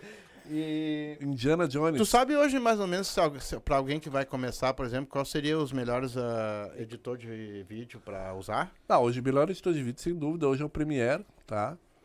É, o eu Premiere. usava o DaVinci Resolve. DaVinci Resolve é muito bom. Pô, DaVinci Resolve é, é até melhor que o Premiere. Sim. Mas ser- difícil de mexer. É difícil. Eu usei uma vez, cara. Eu usei uma vez pra fazer um trabalho numa produtora. Às vezes as produtoras me contratam. né? Aí eu faço, Eu não sou editor de vídeo. Aí eu faço- Aprendi ali só pra faço- fazer o basicão. aí eu faço de tudo pra não dormir lá. Sim. Ah, mas o que acontece? É... Mas é que o teu trabalho dá sono também, né? Porque, ô meu, eu pra editar um videozinho ali, bah, às vezes o cara não. É, verdade. Mas hoje, por exemplo, hoje eu tava fazendo um trabalho em casa ali. Cara, tem vezes, tá ligado? Que no meu caso, como eu tenho essa apneia, às vezes eu não consigo, tá ligado? De levantar. Caraca. Às vezes eu consigo nem levantar. E é uma coisa meio que frustrante pra mim, porque eu odeio que tire foto minha, por exemplo, dormindo. Eu cheguei a. Eu cheguei a, a brigar com duas pessoas por causa disso, porque na verdade eu fico, fico mal, eu fico. Sim. Eu fico Porque não é porque tu quer, né? Na verdade. não é, é um porque eu quero, problema, tá né? ligado? Se eu tivesse deitado na cama ali bonitinho, tranquilo. Mas na verdade eu não tava ali, entendeu? Então, tipo, é, é um negócio que vai, vai, vai mais a fundo de mim. Por exemplo, estou até. Eu acho que, tipo, eu acho que tem a ver com a minha vinda pra cá com o frio. Mas eu não senti sono até agora, entendeu? Ah, sim. Não senti sono até agora. Mas, cara, pra você ter uma, um, um, um editor hoje em dia, é, tem duas coisas hoje em dia. Por exemplo, o Premiere. O Premiere, você baixando na, no Free Forest, tem, tem tudo. Tem- você consegue baixar tudo. Os Master Collections. Mas as, as, o- as donas do. As detentoras, por exemplo, a Adobe, começou, a se, começou a se proteger contra isso. Sim. Por exemplo, para você fazer legendas de um vídeo, com, esse vídeo, com, esses, com esses programas craqueados, você não consegue mais fazer. Só se você pagar para Adobe. Uhum. Você pagar mensalmente para Adobe. Então, na verdade, ele- as empresas continuam, continuam se protegendo justamente porque Sim. cada, cada pa, a cada passo que eles acham que estão lá na frente, o pessoal vai lá e dá uma. Sim, Entendeu? sim. Com certeza. E- Eles vão achando onde é que tá os furos, né? Mas tem vários, viu, viu, mano? Tem vários. Tem o, o Adobe, tem o Final Cut, tem o Vegas, tem o. Agora tem o CapCut, agora vai pro computador. É o que eu uso no celular. É, então se prepara que tá no computador agora já também, viu? Tem o CapCut, tem o Filmora, tem o, o Movie Maker, não sei se existe mais. Tá louco? Você é velho. Ah, eu- cara, eu nunca consegui baixar no Movie Maker, sabe? Nunca consegui editar no mundo. Só com muita up aqui, ó. E, e hoje, qual é, qual é as maiores tendências hoje no meio do ramo da vídeo? Cara, hoje é casamento sempre foi uma coisa que foi lá, sempre foi lá em cima. É, tem muita gente se enforcando ainda, cara. Tem muita gente se enforcando. Muita gente se enforcando. E ainda quer registrar.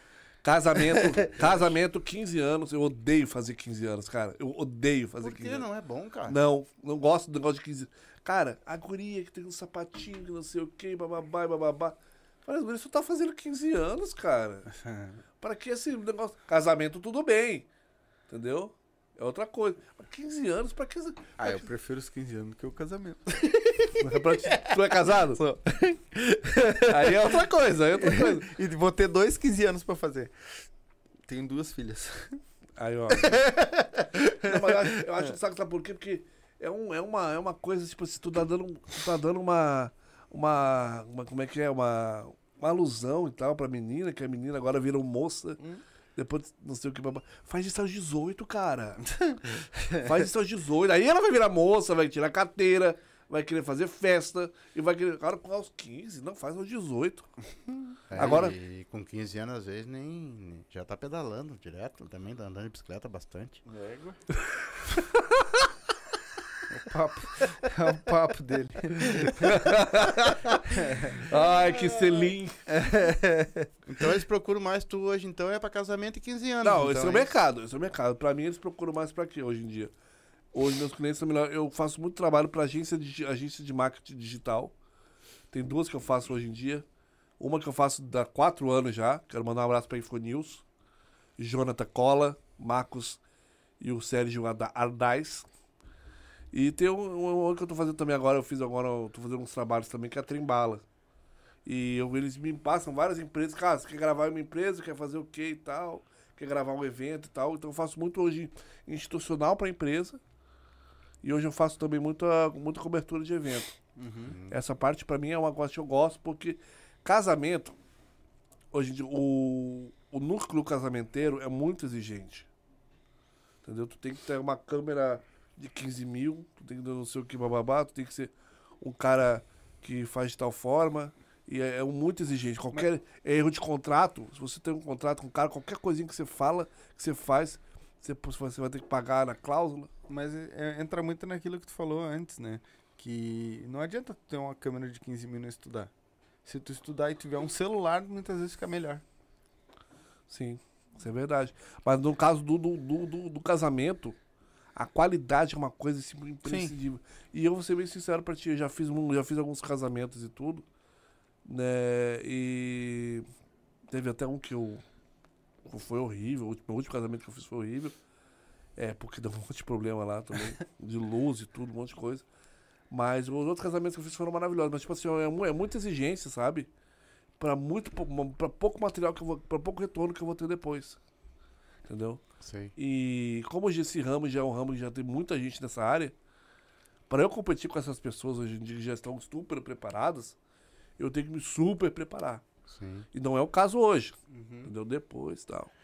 Você que tá vendo esse, esse podcast, se estiver vendo em 2015 2032, igual, eu já devo estar bem. Uhum. Deus Mas quiser. me diz uma coisa assim, ó. Eu vou te contratar pra te fazer a nossa propaganda aqui, uma hipótese. Tu vem aqui, tu vai filmar, tu vai fazer a thumb, sei lá, tu vai botar na- nas redes sociais, tu Tá, vai fazer. vamos Como lá. é que funciona isso aí? Vamos lá, suponhamos que você queira é, fazer uma, uma gravação. temos. Suponhamos. É, que Mas você queira- suponhamos e imaginamos que o mundo se escabaçasse hoje, né? O que seria de nós? Nádegas, que pênis. Coando. Não, pois é. Então, o que acontece? É, o, que, o que eu faria? Eu, primeira coisa que eu ia fazer, eu ia ver todo o local para fazer uma, pra fazer uma, uma pauta. Tá? É a visita técnica, no caso. Depois da visita técnica, a gente vai ver o que, qual, é, qual é a intenção de vocês. O que, que vocês querem? Ah, a gente quer divulgar o podcast, quer divulgar a nossa marca, quer divulgar não sei o quê, quer divulgar o local. Se a gente quer gravar, a gente quer pegar o local para fazer pra, pra galera alugar, alugar o, o estúdio, não sei o quê. E eu vou fazer o vídeo da forma que seja pra você é, para você é, vender, um vídeo comercial pra você, Sim. entendeu? Eu vou fazer uma por exemplo, vou gravar vocês entrevistando a pessoa no podcast. Eu vou fazer da forma que seja adequada justamente pra vocês é, vender, esse, vender esse produto. E existe variações de preço, por exemplo. em- tu- Eu tô te contratando, mas existe, ah, eu, de repente, eu, é, 5 mil, mas eu só tenho 3 mil, vamos botar assim, não, mas eu tenho um programa para isso também, eu tenho como fazer assim também. Eu tenho de mil a 5 mil, de mil a 10 mil, tem essa variação ou não? Tem, tem sim. É, primeira coisa, o, a qualidade do trabalho, cada, tipo, cada pessoa tem seu preço, né? Sim. Cada pessoa tem seu preço. Mas, tipo assim, Eu com 50 centavos tô, tô- já tô satisfeito. que isso? mas cada pessoa tem seu preço. Mas, tipo assim, ó, o que, base, o que, o que bate na base ali é o que, que a pessoa vai gravar, quanto tempo ela vai gravar e quanto, quanto tempo ela vai precisar de edição. Eu, por exemplo, eu não cobro tempo de edição, eu cobro a edição. Uhum. Então, pra mim, pra mim, por exemplo, é o é, eu cobro por diária. Nessa diária eu posso gravar tudo. E eu cobro por, por, por ele, pela edição. Que eu acho que é justo. Porque cobrar preço de edição, depois chegar pro cliente e falar, ó, cobrei 15, rea- 15 horas, fiz 15 horas de edição, tu vai ter que me pagar tanto por hora. É, é, fo- é legal pro, pro, pro, pro videomaker, é. Só que por outro lado, tá ligado? Eu não acho. Eu, eu prefiro trabalhar, tá ligado, com uma coisa fechada. Justamente porque, como eu sou autônomo, eu tenho que ter uma preparação do meu financeiro. Então, nesse financeiro, eu não posso ficar. dep- Eu, ah, vou fazer mais uma horinha aqui de edição pro cara. Não. Já tem tudo fechado, já conta que eu vou, que eu vou receber. Entendeu? Hoje é mais fácil pra ti, por exemplo, assim, tu trabalhar com um produto só ou com vários produtos ao mesmo tempo? Hoje eu tô trabalhando com um. Hoje eu tô trabalhando com quatro produtos, tá? É. Esse negócio, esse negócio é muito rotativo. Sim, mas seria, só para o pessoal entender, seria mais fácil tu trabalhar com uma coisa só. Que nem eu, por exemplo assim, tu trabalha só com sertanejo, é sertanejo, deu? Ou tu pode pegar sertanejo, tu pode pegar casamento. Qual, que seria o melhor, assim? Ah, tá, entendi. Isso é legal, isso é legal falar, viu, mano? É, eu acho que isso é, é esse, esse ramo é muito bom você é, dar, uma, dar uma segmentada no teu trabalho. Entendeu? Dar uma segmentada. Eu, por exemplo, eu sou muito da, tô, tô, tô muito com agência, eu tô com muito de agência, de marketing, sabe? Justamente por causa disso. Como as agências de marketing hoje em dia estão me dando muito trabalho, eu não vou procurar outras coisas entendeu? Mas então, mas, tipo, hoje em dia tipo, tem empresas que só fazem videoclipe, por exemplo, os Gandolf. Os Gandolf fazem videoclipe e tudo material pra, pra artista eles fazem, entendeu? E pra artista eles fazem, por exemplo. Então, na verdade, é sempre bom segmentar. É sempre bom segmentar, mas, Até pra te destacar, né? mas se quiserem alguma coisa, pode falar daí. Se eu, se eu tiver apto a fazer, Sim. é Sim. porque eu, eu me prontifiquei a fazer o quê? Trabalhar com artista e trabalhar para agência de marketing. Uhum. Eu não sou muito fã de trabalhar com casamento e. e. e 15 anos por causa do- de toda a burocracia que é envolvida, todo Uhum. o fora leite que é envolvido. Uhum. Entendeu? Mas o Jader hoje, por exemplo, o Jader hoje trabalha direto com o D-Movie, Uhum.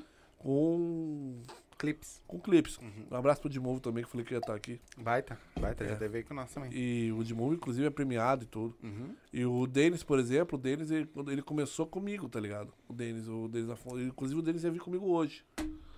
Acabou que. Na próxima a gente vamos ver se a gente bota ele aí. Por que, que ele não veio?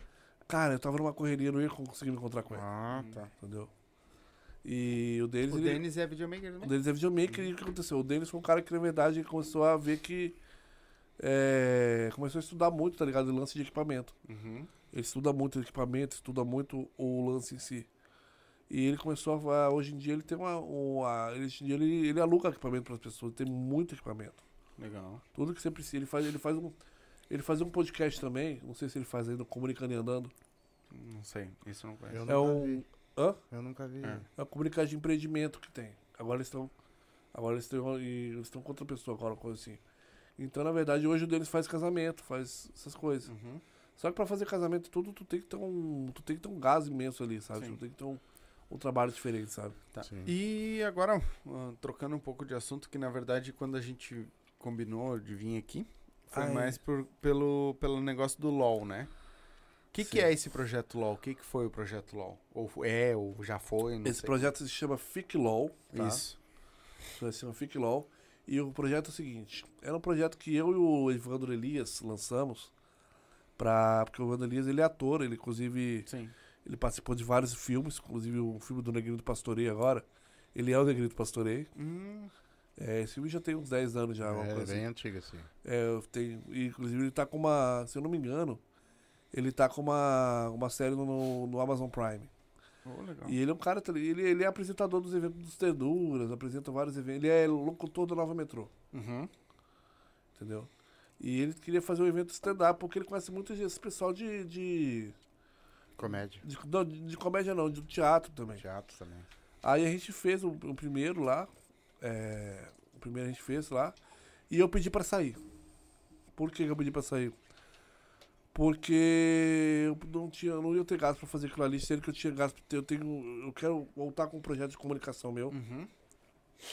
Eu quero fazer outras coisas e eu tenho que, eu tenho que ir atrás dessas outras coisas porque. Tá, Mas é porque não deu certo? Não, deu certo. É, Uhum. Eles estão no terceiro evento agora. Sim. Eles fizeram outro evento ontem. Sim, tô Tá. sabendo. Eles fizeram outro evento. Não, ontem. Não, ontem não fiz. Deixa eu ver, que dia foi ontem? Ontem foi segunda, terça-feira. Foi terça. Não, essa terceira eles não fizeram, fizeram esse evento semana passada e agora eles vão ter dia 6. Então, na verdade, eu, eu fiquei só como, divulga, como parceiro pra divulgar só. E tem outra também, o meu, meu colega também, o meu amigo, Thiago Ripoli. Ele chegou lá no primeiro evento, oh, eu preciso fazer um stand-up e tal, não sei o que e tal. Eu, eu sei muita coisa e tal. Eu, beleza, pode fazer. é, só que tu vai ter que falar com o nosso cara que é responsável pelos artistas, que é o Evandro. E eu quis divulgar isso aí, ajudar nessa divulgação. E é um espaço bem bacana, o espaço 051. É um espaço que feito pela Rochelle, pelo Mar, pelo Mar, é, pelo Felipe, pelo Ba- pelo Felipe e pelo Henrique. E é um espaço bem bacana e é no começo da Zenha. Sim. No começo da Zenha. E vale muito a pena ir, porque é uma terça-feira, não compete com outros eventos. Sim. Ah, você quer beber e tal, não sei o que, deixa pra ser. Você vai ali pra curtir um, um stand-up, sabe? O pessoal é bem legal. Dedé Leitão, foi o Rodrigo Cão, foi a Nelly, Deli Coelho, Nelly. Nelly Coelho. Uhum. E já são sócios aqui, né? Sim, sim. É, só. Já são da, da- donos já. Semana do passada eles estavam aqui, né? Isso. Já são donos do podcast já. Pois é, eles estavam aqui. A Porque Nelly eles estão sempre inventando, né? Aí Uhum. quando eles inventam, nós trouxemos eles de novo. Eles né, fizeram a branca, o preto no branco, aí fizeram a, a grande comédia. Isso. Eles vieram separado também, então a gente vai É. trazendo e divulgando o trabalho deles também, né? Pois é, e veio o, o- Então, a primeira foi o Baita Comédia e agora foi. A segunda foi o Cinco Muito. Uhum. E agora ele, contra, ele cha- chamou o Cassi. Cassi, eu acho que ele é um, um TikToker, ele é, comentari, é comediante, tudo. Vai ser ele, a Dedé Leitão, a, Ne- a Nelly, o Eli Tanhote, O Eli. também que eu gostei muito dele. É muito. E vai ser esse, meu- esse meu amigo aí que vai ser a primeira vez que é o espaço que a gente chama de Open Mic, no, Uhum. Que é o Open Mic. comédia, sim. É, Ele vai fazer os cinco minutinhos dele lá. cinco minutinhos dele lá. Uhum. Eu Não sei nem se vai ser cinco minutinhos, mas espero que você espere que ele consiga fazer um negócio legal, porque eu- o lugar é muito legal. O legal tem pagode todo sábado lá ali. O Espaço 051 é um lugar bem bacana. Sim. Tem espaço lá, tem um lounge, lounge lá fora também. Mas como é que é? Ele, esse rapaz que tu. Ele apresenta? Ele é- fica tipo um MC? Como é que funciona? O rapaz que é o, o, Evandro Elias. é, que vocês dois foram. O Evandro Elias, na verdade, ele é, o, ele é apresentador do evento e ele é o dono do evento. Entendeu? Hoje em dia. Eu era um dos donos, aí eu falei, Entendi. eu, eu deixei só pra ele, pra ele cuidar direitinho, que é melhor. Aham. Sim, mas o que que ele fazia e o que que tu fazia? Eu tava mais na parte de divulgação Ah, ali. tá, de marketing. na parte da na parte de receber os artistas também ali e tudo. E o Evandro tava mais na parte de da parte operacional junto comigo e da parte de conversar com os donos da casa, conversar com os artistas. Porque ele que montou tudo isso e eu, na verdade, cheguei ali. Mas hoje em dia o Ficló tá aí, cara. Ficló agora dia 6 de setembro, véspera de feriado, lá no Espaço 051. O Evandro Elias, inclusive, é um cara, é um cara que é um cara que vai apresentar apresentando também, tá fazendo o próprio stand-up comedy dele. Uhum. Ele fez um stand-up comedy agora, ele fez um, um texto na, na primeira vez que eu que teve, falando da minha mãe e eu. Porque a gente ficava disputando que quando uma pessoa morria, a gente disputa- ficava disputando quem falava primeiro da pessoa. É, Que muito- loucura. foi engraçado porque foi o seguinte, ó. É, toda vez que alguém morre, eu ligo pra minha mãe, mãe, morreu o Jô Soares. Aí eu, não, mas não é assim, tá ligado? Ai, que meu filho sério, não sei o que não é. Mãe, morreu o Jô Eu já tô sabendo que morreu o Jô Soares.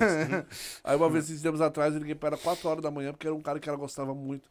Mãe, morreu fulano. Não, já tô sabendo que morreu fulano, eu acordei agora. Então, tipo, ela sempre sabe que as pessoas É. morrem antes que eu. Aí ficou, aí, aí ficou uma- meio que uma disputa entre eu e ela, sabe? Ficou meio que uma disputa entre eu e ela. Quando, quando tu começou lá com o teu negócio pra. Teve pessoas que te ajudaram no teu ramo, tu escutava opinião, não escutava? Teve alguém que te ajudou ou não? Teve pouca ajuda. Teve muita pouca ajuda, porque. É, eu comparo isso muito ao, ao mercado de videomakers que eu, que eu presenciei lá no Espírito Santo. Parece que as pessoas têm medo de falar as coisas para os outros. Porque, ah, eu vou te falar, vou falar para você que se, que se você pegar o microfone tal, você vai ganhar mais dinheiro. Tá ligado? Tô dando um exemplo, tá? Sim, mas por causa. O Entendi. microfone tal, você vai ganhar mais dinheiro. E o que acontece? Parece que se eu falar isso pra tal pessoa, a pessoa vai passar por cima de você. As pessoas têm medo hoje em dia Tá de falar as coisas. Ah, porque as pessoas vão passar por cima.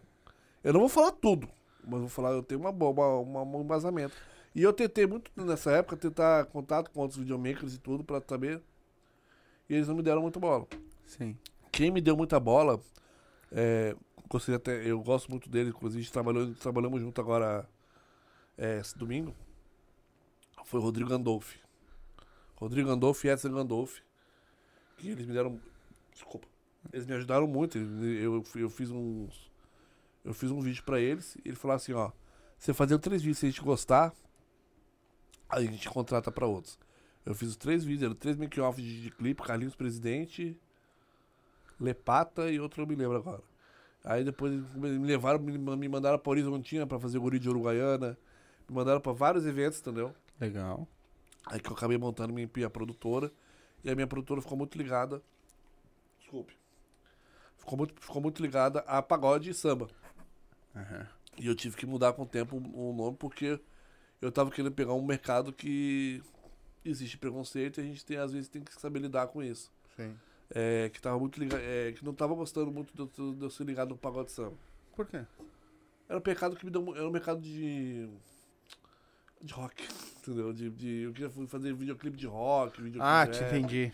Tá. Entendeu? A gente tem que andar com, andar- lidar com esses preconceitos, Sim, sabe? tu queria trabalhar com rock, mas tu tava indo pro pagode samba. Entendi. Sim. É isso? Sim. É. Aí eu mudei, eu mudei meu nome na época também, tudo. Mas na verdade foi, foi pouca gente, foi pouquíssima gente. As pessoas têm medo, sabe? De falar pra você uma coisa, porque, cara, porque a pessoa vai. Como é que é? Ela vai passar por cima de ti. Por exemplo, o Jader era um cara que me ligava todo dia. Vitor, eu não sei isso, como é que eu faço? Vitor, não sei isso, como é que eu faço? Vitor, não sei isso, como é que eu faço? E hoje o Jader tá aí, cara. Eu fico muito orgulhoso do Jader. Entendeu? Eu fico muito orgulhoso. Hoje, por exemplo, existe em quase tudo quanto é lugar. Eu quero saber se existe no meio de vocês também. ah, esse pessoal que massacra preço, cara. Entendeu? Tipo assim, pô, sim. tu tem um preço, o outro, aquele outro profissional estudou pra isso, tem aquele preço. E, tá, e vai entrando gente, vai dando uns preços meio assim, meio avacalhado e vai tomando conta de Esses coisa. tempos atrás aí, mano, eu cobrei 300 reais pra fazer um. Um, um videozinho pra um, pra um candidato, então era só um videozinho só. Sim. E ele achou muito caro. Eu, beleza, não vou, eu não vou baixar isso aí. Uhum. Antigamente eu baixava, ficava com medo e ficava em casa roendo as unhas e tal, não sei o que. Eu não tenho, eu não tenho mais idade pra isso, né? Sim, claro. Aí o que acontece? Ele ligou pra mim depois, ó. É, fulano me cobrou 50 reais vai fazer do celular. Eu, eu, Pô, que isso?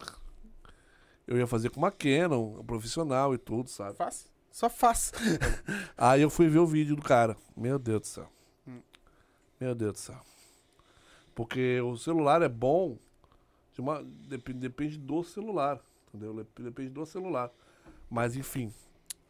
É, tem celulares que, que o celular é uma bosta. E o cara pegou um Motorola pra fazer. Credo. E fez um cara, meu Deus, fez um trabalho. incrível. Aí ele falou assim: Viu aí, gostou do meu trabalho? Aí eu falei pro cara: Não.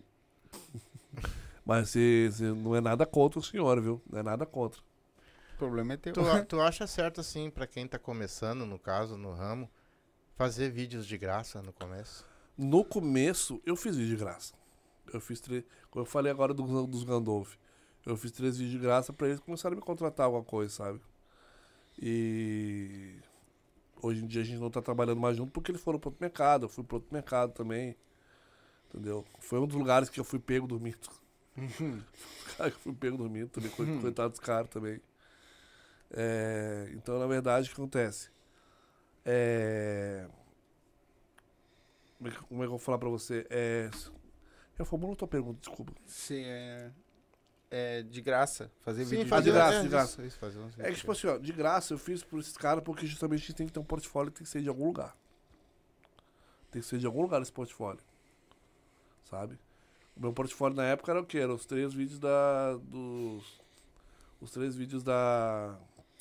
Dos making-offs da, da, da Gandolf. Que era, antigamente se chamava Music College. Uhum. Entendeu? E nesse, nesse, disso aí que eu comecei a vender. E tem um negócio muito engraçado também da Gandolf, eu agradeço isso por. Eu agradeço muito isso. Eles me chamaram pra fazer o making off das fotos do grupo do Bola. Entendeu? Sabe o grupo do Bola? Estourou no estado, do estado aí. o- Eu já ouvi falar sobre isso. Grupo do Bola. É, o grupo do Bola foi pro Superestado, com o Faustão duas vezes já também. Então, é, foi muito legal isso pra mim, porque é, eu fiz lá o making off, fiz as vídeos, fotos e tudo, fiz- brinquei com eles, fiquei amigo deles até hoje, inclusive. E, e depois de, umas- de um mês eu, eu encontrei com o Gandolf, o Rodrigo Gandolf, num evento, que eu tava tirando foto. E eu falei, ah, vamos fazer mais alguma coisa com o grupo do bola. Eu falei, agora não dá, a gente tá numa outra programação, depois a gente pode, pode marcar alguma coisa e tal. Uhum. Beleza. Deu no domingo, no domingo, no, no domingo seguinte, aí eu comecei a ver a apresentação do grupo do bola do Superstar. E era só vídeo meu. Dá, que legal. Coisa Da boa. Globo o negócio. Tipo, eu não tinha nem, eu não tinha nem seis meses de bagulho. E de- não tinha teu nome lá. Não tinha, não. Putz. Mas não, não é questão do nome. Eu soube usar isso aí, sabe? Sim. Aí o que aconteceu? eu peguei o vídeo, aí, ripei da Globo, botei vídeo Vitor Amaral e eu comecei a vender vídeo. Cara, 2015, de, de- sem, sem brincadeira, 2015 foi um dos anos mais produtivos pra mim, Legal. financeiramente. Legal. Ah, O esse- Ah, pô. Deixa eu só ler aqui rapidinho. o Fa- O Fabinho colocou: Verdade, as pessoas têm medo de falar as coisas ou até pedir. É isso aí, Exatamente. Fabinho, é isso aí. É Exatamente. porque eles acham sempre que, que vão. Ah, como é que eu vou ensinar o outro cara se eu tô fazendo a mesma coisa? Eles podem passar de mim ou ganhar mais. isso Exatamente. Isso é uma palhaçada. Nós aqui, por exemplo, temos seis, seis podcasts unidos com nós. Seis. Que a gente se Nós ajuda. somos amigos, nós se ajudamos todo troca mundo. ideia. Tipo, É ah, por isso que o mercado é sertanejo. bom. É, por isso que o mercado sertanejo deu certo. É. O pessoal se ajuda, É. entendeu? É uma coisa que eu fiquei muito. Eu falei do mercado do, do- Espírito Santo. Cara, foi uma coisa que eu fiquei impressionado. Eu trabalhava pro Detran. No, no Detran. Eu, cara, eu amava aquele trabalho. Eu- O que, que eu fazia? Eu acompanhava o diretor-geral. O diretor-geral é como se fosse o presidente da, do Detran. Sim. E eu viajava muito com ele pros lugares. Só que quando eu chegava em Vila Velha e Vitória, pra gravar no governo do, do- no Palácio do Governo do Estado, que é o Palácio Anchieta, e eu gravava também em Vila Velha, que era o quê? O, o Vila Velha é como se fosse Porto Alegre, Porto Alegre Canoas, tá ligado? Aham. Só que Vila Velha é, é mil vezes maior do que Vitória. Vitória é uma, uma ilhazinha pequenininha. Sim. E quando eu chegava pra gravar, tá ligado? Ali com os caras ali, é, em Vila Velha, a prefeitura, tinha vários videomakers. Quando, eu se fosse Porto Alegre, que eu gravei muito tempo na prefeitura também, pessoal chegava aqui, ô, tudo bom, não sei o que, tal. Cara, como é que tá aí, tal? Os caras, eles trocavam figurinhas. Uhum. Lá no Espírito Santo, não, vai embora daqui, não sei o que, tal, tal, tal. Não, fica desse lado aí que você vai me atrapalhar. Aí do nada, quando o cara precisava tirar foto de alguém, sai todo mundo que eu vou tirar foto. Eu, tipo, Mas que loucura. loucura, loucura, loucura. Essa parte foi uma falta de educação. Claro. Aí teve uma, uma coisa lá que eu gravei pro meu, pro meu, meu chefe, e a prefeitura de Vila Velha ia gravar de frente. E a menina falou: Ó, fica tranquilo que a gente vai te passar esse vídeo, tá? Eu falei, então tá bom, graças a Deus. Eu consegui um parceiro, pelo menos, em Vila Velha, né? Quando eu cheguei em casa, quando eu cheguei no, no Detran, eu falei, liguei pro cara, o cara falou, não, não vou poder passar pra você não. Eu só fiz aquilo ali porque a gente precisava do espaço. A gente não é autorizado. Eu falei, mas vocês estão usando a imagem do meu, do meu chefe. Vocês prometeram pra mim. Eu deixei de gravar por causa de vocês. E os caras não passaram. E eu fiquei com nojo, tá ligado? Porque, tipo, não, eu fiquei com nojo, tipo. Os caras são muito assim. E é uma cidade que, por, que todo mundo é educado. Todo mundo é educado. De uma forma que é impressionante. Tipo, Eu, eu comparo muito, eu comparo muito que existe uma linha tênue entre o Espírito Santo e o Porto Alegre. O pessoal, eu acho que o Porto Alegre, o Porto Alegre é um pouco grosso. Grosso? Sim. Tu acha? Eu tô tentando não levar, Tu não levar porrada pra você depois sair Não, daqui. mas nós, gaúchos, Nós temos, somos temos- grosso, nós tipo, somos não. grossos. cara. É que aconteceu o seguinte, por exemplo, vou dar um exemplo, tá? Eu falei, um, ca- vou falar todos os meus casos, vou falar um caso pra um, pra um, pra um capixaba. O capixaba nunca vai contestar. Porque só você sabe o que você passou. Sim. Se você passar esse caso pra um gaúcho, o gaúcho vai contestar. Mas eu não acho que foi assim. Eu acho que foi desse Ah, jeito, sim, desse jeito, desse jeito. Porque o meu amigo fez da mesma forma. Eu falei, não. Só eu vivi aquilo ali, cara. Entendeu? Sim. Só eu vivi aquilo ali. Exatamente. E o, o, o, gaúcho, o gaúcho contesta muito. E esse lance de não contestar, eu ouvir mais a pessoa, é uma coisa que eu ouvi muito no capixaba, entendeu? Só que eu tenho só, eu não sei porque que eu gosto do gaúcho e pra cá. Sim. Mas na verdade, tipo assim, esse negócio do mercado, de você ouvir e tal, é, vai, varia muito, sabe? Varia muito, sabe? Sim. Entendeu? Existe uma diferença entre videomaker e filme, filmmaker? Existe. O videomaker, na verdade, é. Pelo que eu entendi, assim, né? pelo que eu entendi, o filmmaker ele leva tudo, tudo. Ele tem tudo, tudo. E o videomaker é mais gravação e edição. Ah, o- no caso, o videomaker, ele pega produz, tudo. É, ele produz um clipe, vamos dizer assim, inteiro. Com banda, com tudo, entendeu? Ah, Ô, deixa eu só ler aqui, o Fabinho colocou. Problema no Brasil, qualquer pessoa. ahn, Problema no Brasil, qualquer pessoa querem de graça. Aqui bem na hora ele comentou de novo e o bagulho subiu. Ah, querem de graça. Ah, querem de graça o trabalho. Ou pagam uma micharia. Só que não. Ah, as pessoas têm que pensa, não pensam que tem um profissional com equipamentos ótimos. Eu sempre trabalhei com pessoas fora do, fora do sul. Eles sempre acharam os gaúchos fechados, brabos e por aí vai. E é, meu irmão, o, a, a- em to- todas as áreas o gaúcho é muito fechado. né? Nós aqui, eu- eles não, quer, não, não querem dar o braço a torcer, não querem consumir daqui. Eles preferem pagar mais caro para consumir de fora. Qualquer gaúcho. Tem um negócio que o pagodeiro fala, adora falar que, ah, porque a gente tem que subir pra São Paulo e pro Rio de Janeiro. Cara, o, os- é, tem- realmente tem que subir pra São Paulo e Rio de Janeiro, que a mídia é lá. Mas nem tudo é lá, cara. Nem tudo é lá. Ó, meu, tem, tem profissionais muito bons, por exemplo, voltar à área de artista. Desculpa, gente. Tem profissionais muito bons, por exemplo, de som. O, El, o Elinho, entendeu? Uhum. o Elinho, por exemplo, profissionais de vídeo como nós aqui e tudo. Tem vários profissionais que fazem um negócio legal que com- não precisa competir com o Lua Lafayette, com pessoas de lá. A gente tem, uma, a gente tem que fazer um negócio bem legal. Sim. Não, mas pra que, que você vai pagar? Eu já aconteceu com uma banda que eu trabalhava, situação. Pra que, que você, em vez de fazer aqui, você vai fazer com lá, porque o- a banda foi gravada pelo Lua Lafayette. E daí, foda-se. Tem cara que grava melhor que ele. Não, não, não, não, não é questão de gravar. Você vai. Você vai, você vai, é, você vai é, divulgar é, a, a banda que foi gravada pelo Lola Lafayette. Sim, exatamente. Entendeu? Exatamente. Mas isso acontece tudo, em tudo, tá? E não é uma crítica, eu te Não, avisar, é. porque assim, ó. O Flow e o, e o Podpah é da onde? São Paulo. Pois é. Pois é. É que tudo Aí o que que acontece? Nós, nós mesmos daqui, tanto meu filho como os outros podcasts, assistem o Flow direto. Consome, sim. Eles não conseguem assistir o, o da gente. Então isso virou uma coisa entranhada. Entendeu? É, é então o coisa que, que eu faço? Eu sempre falei nas minhas entrevistas e falei em tudo quanto é lugar. Eu assisto podcast de Porto Alegre. Fora de Porto Alegre, meu amigo, não adianta conversar Eu tive, um, eu tive um esquema de podcast. Não era um podcast, foi um, um programa de áudio pelo Spotify. Era um podcast. É, um É, não, é um não, Era, não, tipo, não, o verdadeiro podcast não é áudio. Não, mas aqui também era um verdadeiro podcast, na verdade. Que era o que chamava Resenhaço, que a gente tá tentando voltar, inclusive. É só trocando ideia, Só mas é só só trocando, áudio. trocando É? ideia sobre vários temas. É o verdadeiro O podcast. tema, o tema, a gente especificava os temas e falava sobre vários temas. Isso. Era eu, um cara do, do, de São Paulo e outro cara de Fortaleza. Uhum. E nesse meio, cara, era muito engraçado porque a forma como, é, é, a forma como a gente embasava as coisas era muito legal, porque eu era mais o cara da técnica, eu era o. Eu era o nosso Sombra. Eu era o Sombra e falava também, eu apresentava. Mas eles falavam os negócios todos, sabe? Uhum. E foi tão legal porque a gente, em uma semana a gente conseguiu mil pessoas. Legal. Uma semana a gente conseguiu mil pessoas. Inclusive o podcast tá parado ali. Uhum. Mas na verdade, tipo assim, ó, o podcast em si, tá ligado? Eu acho, eu acho que é uma coisa, tá ligado? Muito legal. Mas, tipo assim, ó, é pra. Eu vejo aqui em Porto Alegre, por exemplo, que as pessoas têm feito podcast temático, sabe? Lá na, lá na. O Diego Vinhas, o Capu e tudo. Eles não vão. Capuzinho, né, cara? Os capuzinhos, né? Capuzinho. E eles não vão levar, tá ligado? O que vocês estão levando aqui. E vocês não vão levar também o que eles estão levando aqui. Entendeu? Então as pessoas estão tentando só se diferenciar. É o que negócio do baile, do baile, fora, da, do baile fora da curva. Sim. É. E outra Sem coisa nichar, também, né? E outra coisa também, o, fazer uma, eu não gosto muito de falar, mas vou fazer. O Podpah, por exemplo, hoje se ele quiser levar um artista lá, ele paga a condução, ele paga hotel, ele Sim, paga sim, tudo sim, e vai, sim. e aí é diferente. É que também tem outra coisa também. O Mítico e o Igão já eram, já eram youtubers já é, Sim. estourados. Sim. Tá?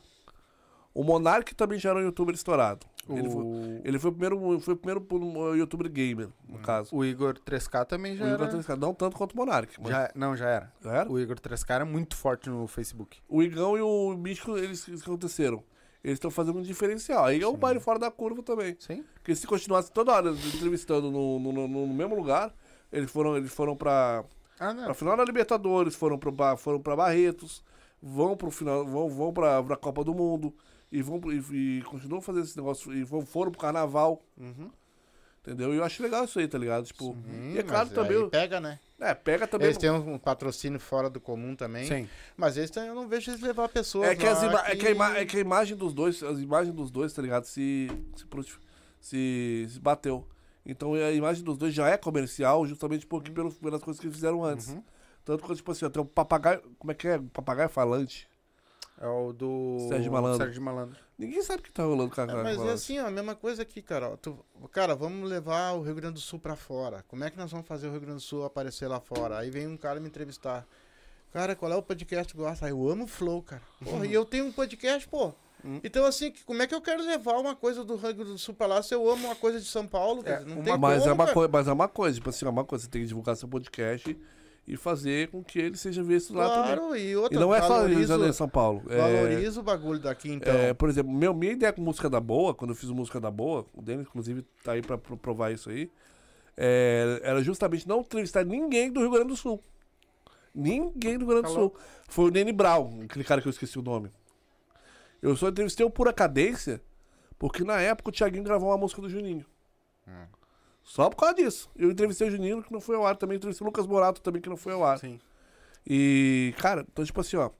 é, vai muito, tá ligado? Também pra onde você. O, a ideia, a- o caminho que você vai fazer o seu trabalho vai, vai, vai pra onde você vai seguir. Vai muito pra onde você vai segmentando o teu trabalho. Sim. Eu sei que o teu trabalho, por exemplo, é Porto Alegre, tá? Porto Alegre. Então tu tem que divulgar Porto Alegre, tem que divulgar pro. É bom você divulgar pelo interior também. Não, nós estamos sendo vistos em tudo quanto é lado do Brasil. É Santa Catarina, tem gente de São Paulo que comenta, tem gente de, de, de, de tudo quanto é lado. Se eu não me engano. não, eu sei, eu é sei, nosso. ligado. tô ligado. Nós estamos torcendo para nós. Não, mas eu acho que o podcast de vocês está fazendo, esse- tá fazendo o caminho certo. Tá fazendo o caminho certo. Só que, na verdade, é o seguinte, hoje em dia é uma. uma- uma- eu vou falar uma coisa aqui que eu achei muito engraçado na hora, mas não, foi, foi, bem, foi bem macabro. É, o Maurício Meirelles botou, quando morreram 500 mil pessoas de Covid, ele botou assim, hoje 500 mil pessoas fizeram podcast. Uhum. Entendeu? Hoje todo mundo tem podcast. Sim. E O teu, o teu é diferenciado. Cara, eu vou ser bem sincero. Até a gente chegar a conversar e tudo, eu, eu vi muito podcast ali e eu, tipo, não tinha visto um igual de vocês. Eu achei muito legal esse fato aqui do, do você ser campeiro. Uhum. Esse, o, Já assistiu o Yuchê? Sim, Yuchê? sim. Ele veio, aqui, Baita também. ele veio aqui, não Veio veio? aqui, veio aqui. Veio. Daniel Então, Vargas. eu gostei, Parceirão eu gostei Até muito. eu mandar um abraço pra ele lá também, que tá sempre ligadinho com nós. Se quiser me chamar também, ó. Aqui, ó. ó. Se quiser me chamar também, ó. Ah, lá é só gauchada. Ó, gaúcho, tio. Lá é só gauchada. Não, mas eu boto uma bombagem. mas eu assim, ó, é, vai muito do lance onde você vai querer levar e também vai muito dos elementos que você bota no seu trabalho, entendeu? Uhum. Entendeu? Então, tipo assim, ó, é, por exemplo, eu falo muito de vídeo, mas os elementos que eu faço com o vídeo, por exemplo, por trás, é uma coisa, entendeu? Agora que eu vou mostrar meu vídeo é outra, Sim. entendeu? Mas tu sabe o que, que eu acho bonito? É que nem Eu. esse, esse rapaz agora que tá na seleção brasileira lá no, no jogando, Ah, na sim. puta que pariu, ganhando milhões, que é um lateral, tá, vai pra seleção. Qual? E ele é, é da Restinga, e qualquer esqueci o entrevista que ele faz, eu moro na Restinga. O Rafinha. Eu sou da Restinga. Então é assim, cara, se O alguém... Tinga levou no nome dele. Se né? alguém chega pra mim assim, cara, qual é o podcast que tu mais gosta? Eu gosto do Yuchê, É. eu gosto do, do Happy Hour, eu gosto Funk do Na. Lata, eu gosto do Funk Favela, tudo podcast nosso aqui. Hum. Eu por que, que eu vou divulgar podcast dos outros lá na- no Rio de Janeiro, cara? Pra quê? Então como é que eu vou chegar e dizer pra ti, cara, valoriza o que tu tem, se tu tá torcendo por pessoas de que não Exatamente. tem nada a ver, entendeu? Sim. Então eu tenho muito isso assim. Eu quero sim, eu quero que venha pessoas de São Paulo, do Rio, de tudo quanto é lado para ser entrevistado com nós aqui, entendeu? Para eles verem nós lá que nós aqui O também que, eu fiz na época, o que eu fiz na época, que pode ser muito legal pra vocês também, eu fiz uma parceria com o Dioguinho da Saldanha e com o Diogão, na época o Diogão era vivo também, que Deus o tenha, um grande cara. É, eu falei, todos, todos os artistas que vierem aqui, vocês, faz, vocês falem que vocês têm uma mídia, tá? Que vai entrevistar eles. É, O Tá. problema é trazer eles aqui, né? É, o problema. É, é, mas é, é, Eles vêm com a agenda, cara, assim, ó. Eles já vem com a. Nós Não, eu não digo pela é, o, o problema é que a localização. Mas não é é só que a, não é que a localização para os eventos em si hoje em dia, que às vezes É, é centralizado. É, é centralizado. Centralizado. Agora, por exemplo, se o evento vier, pra, vier pro lado de vocês, pega Ah, na hora. aí nós pegamos. Mas é o que a gente acontece quando tem baile, tipo os, os música gaúcha, ou de baile. Quando tem baile em lajeado, vem aqui fazer um papo com nós. Então a gente faz essa. O Fabinho colocou aqui, ó. ah, pergunta pro pai se ele tá feliz que o Inter socou o Juventude. Eba! Dá uma olhada na carinha. Dá uma olhada na caneca do rapaz. Olha a caneca. do- Ah, aqui, ah, aí ele botou assim: aqui é raiz. O, os- o, o Pod Silva, bem na humildade. É isso aí. Isso aí, pai. As pessoas daqui não valorizam. Não, Exatamente. valorizam mesmo. Exatamente. E eu sou a favor. É, exatamente. Galerinha, quase duas horas Eu de live. Vou dar mais uma Vai, vai lá, vai lá. Então tem mais. Qual é o dia a dia de um vídeo De um videomaker. videomaker? Primeira coisa que a gente vai fazer pra ir, por exemplo, pra ir gravar. Primeira coisa é carregar os materiais. Sim. Se ficar que cartão de memória está tudo sem. Está tudo vazio, Tudo zeradinho. tudo zeradinho. Se ficar que tudo está funcionando direitinho. Limpar a lente, limpar, limpar, limpar a câmera, organizar na mochila e vai gravar. E botar tudo que você precisa e vai gravar. Não esqueça tripé, Nem a bateria. nem a bateria. E nem o refletor também, que você pode pegar um lugar mal iluminado, né? Então, Uhum. então na verdade, é aquela. É o, é o step by step, né? É isso. Um conselho pra quem quer ser um videomaker. Desista. Não vá. Não vá. Tô brincando. Cara, se você quer ser videomaker hoje, vai, vai compra uma câmera. Não precisa ser uma câmera de 7 mil reais. Entendeu? Hoje, por exemplo, uma T5i na internet tá mil, 1.500 reais. Então, tipo, você pode começar com celular. Tem muito hoje videomaker de celular, que é legal. Os caras fazem aqueles os vídeos pra, pra, pro Instagram. Uhum. E vai estudar, cara. Vai estudar edição. E se fica sempre ligado nos store, é, no Instagram. No TikTok tem muita dica. O TikTok que tem de dica, cara, é impressionante. Aí também, cara, no- na internet, no YouTube, sai muita coisa. Faça parte, se você puder, faça parte de fóruns também. Uhum. Sempre seja, é, como é que é? É, garimpando sobre essa área. Essa área é muito legal garimpar. E, não, e lembra de uma coisa, não é porque você tem um, um material mais. Desculpa, gente.